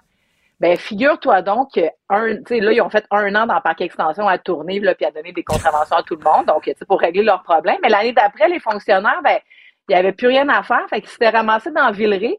Là, ils se mettaient à donner des contraventions à tout le monde dans Villeray. J'avais une épicerie de quartier qui mettait des fleurs. Fait que là, les fleurs, vu qu'ils dépassaient la ligne, tu sais, la ligne qui appartient à la ville ou il leur donnait des. Fait que là, le gars, il est obligé de rentrer toutes ses fleurs. Tu sais, j'étais comme, non, non, mais fou braque, là. Puis pas rien, en tout cas, jusqu'à temps qu'on a dérogé le règlement. Mais tu sais, genre, mais, ça. Mais, des fois, là, la, la, la, règlement. Mais tu sais, tu disais, ça, il faut, il faut, il faut interpréter le règlement, puis ça demande du jugement. Tu sais, il y a la loi, puis il y a l'esprit de la loi. Qu'est-ce que veut dire la loi? N'importe quel règlement, à un moment donné, demande d'être un peu interprété avec un peu de jugement. Mais on sait, il y a certains fonctionnaires, pas tous, mais il y a certains fonctionnaires, tu leur donnes un mm. peu de pouvoir, puis un tape à mesurer, puis ça se transforme en Robocop, là. Eh, exactement, exactement. Puis c'est très délicat parce que, tu sais, dans les années passées, quand il y a eu tous les enjeux là, de corruption, puis bon, c'est sûr qu'on a resserré beaucoup de réglementations pour éviter qu'il y ait le moins possible, d'interprétation puis de, de, de, pour chaque fonctionnaire de faire à sa guise. Donc, euh, c'est tout ça, puis les directeurs sont devenus beaucoup plus stricts. Vous appliquez les choses telles qu'elles le sont. Sauf qu'à un moment donné, effectivement, ça peut pas tenir la route. Puis il y a des vieux règlements comme ça, puis c'est ça là, qui n'a pas d'allure, c'est que effectivement, il y a un citoyen. On avait, par exemple, un règlement, tu sais, les barbecues. Tu sais, tu peux pas faire un barbecue, tu sais, sur ton trottoir en avant parce que Oui. bon, tu sais, si tout le monde se met à faire ça à Montréal, ça n'a pas d'allure. Bon. On s'entend que ça n'a pas d'allure si tout le monde le fait. Mais une fois de temps en temps, un voisin ou un café qui sort son barbecue pour faire comme une fête spéciale, on peut le faire, tu sais. Mais il s'agit que tu une personne qui appelle et là, là, toute la machine s'en règle. Elle- sais, elle ah, sait. c'est les plaintes à la police. Ces histoires d'enfants qui vendent de la limonade devant la maison, y a-tu de quoi Ah. de plus cute, de plus le fun que tu te promènes dans un quartier résidentiel, puis t'as deux enfants avec une petite table qui vendent de la limonade? J'en achète tout le temps, je trouve ça tellement cute. Il y a des voisins, gna, Mm. portent plainte. C'est- C'est ça. Les, les ventes de garage, tu sais, les ventes de garage. Bon, là, à un moment donné, il y avait une mode de dire, OK, on fait ça toute la même journée, comme ça, tout le monde sait que dans tel quartier, ça se passe. C'était bien que c'était la mode là, sur la rive sud de faire ça. fait qu'à un moment donné, on dit, bon, ben, peut-être une bonne idée. Tu sais, on va envoyer un message, deux fins de semaine, au printemps, à l'automne, c'est la fête de garage, puis ça. Bon, OK. Mais là, après ça, c'était rendu que les, les, les, les, les, les, les- les- voyons, là, les inspecteurs s'en allaient sur le terrain, puis quelqu'un faisait sa vente de garage, puis on lui donnait un ticket. Tu sais, j'étais comme, mais voyons, tu sais, je veux dire, c'est pas ça l'objectif. L'objectif, c'est dans, mais tu sais, on va pas pina- mais tu sais, des exemples comme ça, là. Mais tu sais, il des enfants, des enfants qui ferment, des enfants qui ferment des rues dans les quartiers résidentiels pour jouer au hockey, par exemple. tu sais. Puis quand Ah. il y a- quand il y, a une auto qui arrive, ben là, ils tassent le but, puis ils laissent l'auto passer. Il mais tout le temps, c'est parce qu'il y a des Christy de voisins plates qui portent ça. plainte. Ouais, un cas spectaculaire, là, euh, ça, c'est chez nous dans Villeray, des patinoires de ruelles. Moi, je prenais ça beaucoup. Tu sais, mon but dans la vie, c'était de faire de Villeray là, le- un des plus beaux quartiers à Montréal pour tu sais, fonder une famille, les enfants, tout ça. Bon. Fait que là, on faisait beaucoup la promotion des ruelles vertes. Moi, je me disais, hey, on est un pays hivernal, tu sais, on a quand même plusieurs mois par année, il fait froid, faut faire quelque chose avec nos ruelles. Donc là, je me disais, OK, on peut faire des, tu sais, il y a des citoyens qui faisaient des buttes de neige avec, euh, tu sais, le déneigement. Donc, euh, ça faisait une butte de neige. Je me disais, bon, tu sais, le déneigement, c'est un peu chiant, ça crée une grosse butte, c'est pas trop sécuritaire, mais tu sais, si on l'aménage ou si on laisse l'opportunité aux citoyens de faire quelque chose, il y a quelque chose là. Puis, ben, tu sais, les patinoires. Donc, il y a des citoyens, tu sais, qui sortent le boyau d'arrosage, le séchoir, ils font des petites bandes, ils font. Et là, t'avais, il y a eu, à un moment donné, des citoyens, il y a eu une chicane dans une ruelle, puis ont décidé de porter plainte. Et là, il y avait un règlement municipal qui disait que t'as pas le droit de jeter des liquides dans une ruelle. Donc là, le fonctionnaire a interprété le fait que puisque eux euh, allaient avec la hausse, puis qu'au bout de ça, il allait avoir bon de l'eau dans les égouts, va-t'en ben on donc. pouvait pas le faire. Alors les cols bleus étaient débarqués. Ben, voyons Il avait mis du sel, de la petite garnotte, il avait démoli la ruelle. Je te jure, ce, ce, ça, cet événement-là, après ça, on avait fait le National Post avec ça. On après ça, il y a eu un règlement qui a, qui a comme favorisé les patinoires de ruelles, les ruelles blanches, etc., etc. à Montréal. Mais tu sais, pour te dire à quel point un citoyen ou deux malfaisants peut faire bien du trouble, puis ça, faut que les autori- autorités municipales trouvent une manière de juste laisser faire. Tu sais, c'est comme les citoyens qui viennent au conseil municipal. Tu sais, je veux dire, lui, il vient, il vient chialer. Ben, mais tu sais, il y en a peut-être euh, 50 autres dans la rue là, qui sont bien contents. Et que, puis elle, elle, sait, elle sait, tu, ça devait être tout le temps les mêmes. Tu voyais tout le temps, tu Ah, ben, connaissais, là, Madame Chose puis Monsieur Chose. hein. Exactement. Ah, OK. Hey, je te donne un dernier exemple. Ben à un oui. moment donné, euh, tu sais, les carrés d'arbres à Montréal, tu as un arbre, tu as un carré, puis donc les gens ont commencé à, à faire des plantations autour des arbres. Donc, ça embellit la rue. Tu es content. Donc, euh, le problème, c'est que les, les carrés d'arbres, c'est de la vieille terre, là, euh, qui est pas, euh, je veux dire, il n'y a pas grand-chose qui pousse là-dedans, c'est bien difficile. Donc, que- ce que les citoyens font la première, deuxième année, ils mettent un contour de bois, donc ça a peut-être 2, 3, 4 pouces, pour faire un remblai de terre. Ils plantent les, les plantes, et puis là, ben, tu sais, après deux, trois ans, là, tu sais, les racines se forment, puis t'enlèves le bout de bois, puis tu sais, bon, ça pousse tout seul. Ben, figure-toi donc qu'il y a un règlement municipal qui dit que t'as pas le droit de rien faire sur le domaine public, et donc, j'ai vu des fonctionnaires, crois-le, crois-le pas, aller enlever, défaire ces affaires-là. Je te jure, j'étais là en train de virer sur le tas, parce que là, t'es chez vous, tu sais, puis là, tu reçois un appel d'un citoyen qui dit Ouais, ben, tu sais, euh, moi, euh, tu sais, j'écoute un peu qu'est-ce que tu dis, tu sais, tu veux qu'on verdisse le quartier, nanana, puis là, j'ai fait ça, puis ils m'ont. Tu sais, là, t'es comme, ben, voyons, ils sont fous, ils sont fous. Là, t'es là, tu te. Fait que là, tu sais, à la. Tu sais, là, tu vois, le- le- les, les élus dans chaque Maisonneuve, là, ils répondaient pas, ça, je comprends pas. Parce qu'à un moment donné, tu sais, je veux dire, tu, tu, tu, tu réponds, puis tu dis, ben oui, ça n'a pas de bon sens, on va corriger ça. C'est parce que là, puis il a l'air de dire qu'il est un peu d'accord avec son règlement, ça marche pas, là. Ça marche pas du tout. Mais en tout cas, ça, Mais- je te mais- dis, là, il y en a, là. Écoute, j'adore ces histoires-là. Je t'écouterais parler pendant deux heures, raconter des histoires comme ça. Je trouve ça en dit tellement long sur la nature humaine, des fois, et la bêtise Ah. de certains euh, fonctionnaires. Je veux revenir en terminant, bien sûr, sur ta chronique. Tu ne mâches pas tes mots. Attends une minute, tu y vas pas avec le dos de la main morte, là, euh, sur le PLQ. Euh, PLQ traître sur le respirateur. Elsie. Non, mais c'est ça, le- ben c'est ça. Puis ça va aussi dans, un peu dans le même sens que ta chronique d'hier et d'aujourd'hui. Dans le fond, c'est que le Parti libéral du Québec, tu sais, hier, j'écoutais Marc Tanguay qui disait Ah, on a mal communiqué, euh, bon, projet éco, les gens n'ont pas compris. Non, non, tu sais, les gens comprennent très bien l'enjeu. Le problème, c'est que, tu sais, puis euh, Marc Tanguay hier disait Ah, on a ressorti les textes de Robert Bourassa, tu puis j'avais déjà écrit ma chronique quand j'ai entendu dire ça. Puis je me disais Non, mais il n'a pas compris. Le relire les textes de Robert Bourassa, c'est changer d'approche complètement. Parce que Robert Bourassa, il défendait la minorité québécoise dans le Canada. Le problème, c'est que les libéraux défendent les minorités, mais ils comprennent pas que le Québec, c'est une minorité, que les francophones sont une minorité dans le Canada. Puis, ce qui est vraiment désolant, c'est que quand Jean Charest est arrivé au pouvoir, lui, là, puis on l'a vu, il s'est présenté à nouveau là, à la chefferie conservatrice. Son but dans la vie, là, c'était d'être premier ministre du Canada. Il se promenait avec son passeport euh, du Canada. Il avait fait le référendum. Fait que c'est Canada en premier. Puis donc, il a changé tranquillement pas vite l'approche au Parti libéral. Puis Couillard a fait la même chose. Puis Tanguy, ben, Mme Anglade, elle a essayé à un moment donné là, de ramener ça un peu, mais non, oublie ça, ils l'ont ramené à l'ordre tout de suite. Puis Tanguy continue là-dedans. Eux autres, la seule chose qui les préoccupe, c'est défendre leurs intérêts dans le West Island, défendre euh, les allophones, défendre les anglophones. C'est correct de défendre les droits des anglophones puis des allophones. Puis moi, je veux que tous ces gens-là vivent dans, dans la paix et l'harmonie au Québec. Mais il faut quand même comprendre qu'on a un contexte particulier. Et ça, le Parti libéral ne le comprend pas. Puis c'est c'est vraiment euh, c'est tragique pour eux parce qu'ils vont devenir complètement insignifiants. Puis moi, ce qui me désole le plus, c'est que dans le temps de Jean Charest, Philippe Couillard, là, quand on osait dire que le français était menacé, ou on osait dire, l'immigration, peut-être qu'on pourrait, hey, on se faisait traiter de raciste, puis tu sais, puis les Québécois, en fond, c'est un peu ça qu'ils ont compris. Mais, mais écoute, euh, j'attends ton texte d'aujourd'hui, PLQ totalement déconnecté. Penses-tu qu'il va y avoir une crise au sein du parti? Parce que j'imagine qu'il y a des gens au sein du parti qui le voient, là, ce que tu dis, là, puis qui disent ils veulent, ils veulent revenir à, à l'époque de Bourassa pour vrai. Là.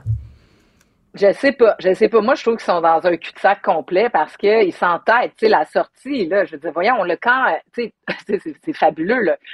Justin Trudeau, le jour de l'anniversaire du 75e euh, du drapeau du Québec, nous, on apprend ses volontés de vouloir aller à l'encontre de la, de- de la clause de non-obstance. C'est quand même pas rien, symboliquement parlant, d'une part. T'as François Legault qui sort, attaque frontale contre la nation québécoise. Sais, il dit on se laissera pas faire jamais tout ça. là. Tu sais, c'est des mots de, qui ont quand même lourd de sens. Moi, j'ai trouvé un parallèle certain avec euh, la déclaration de, de Robert Bourassa, le quoi qu'on dise, quoi qu'on fasse, le Québec sera pour toujours. oui. Bon, le contexte n'est pas aussi dramatique, évidemment, que le- les lendemains de l'accord du lac Meach, mais le, le poids des mots est aussi fort. Et de l'autre bord, t'as l'autre Marc Tanguay qui, lui, s'offusque. Tu sais, puis qui s'en va être plus contre que Justin Trudeau. Tu sais, tu te dis, mais voyons, sur quelle planète il vit? Tu sais, je veux dire, normalement, il aurait dû être aux côtés de- du premier ministre du Québec, comme d'ailleurs le fait euh, Gabriel Nadeau-Dubois, qui est sorti Ben oui. euh, assez Ben euh, fortement. Euh, Paul Saint-Pierre Plamondon, bon, c'est sûr, on s'étonne moins, mais quand même, euh, donc euh, les libéraux sont complètement dans le champ.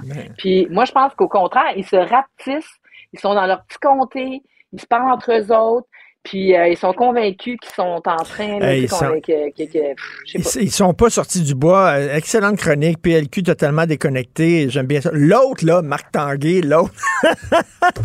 Merci Hey. beaucoup, Elsie Lefebvre. Merci. Bonne semaine. Salut. Martino. Le préféré du règne animal. Bonjour, les petits lapins. Gilles Proulx. Bonjour, mon cher Richard. Richard Martineau.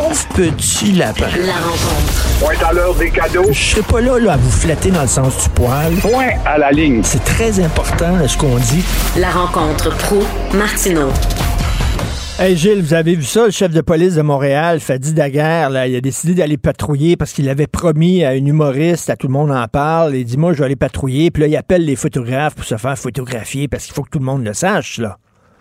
C'est un cardinal léger moderne. Hein? le Kid Mais à Kodak. part de ça, il a choisi les quartiers, n'est-ce pas, où on a besoin d'avoir un grand appui auprès des gros pouvoirs, surtout fédéraux, si jamais on a de l'aide à demander en termes d'argent ou de collaboration avec la police montée.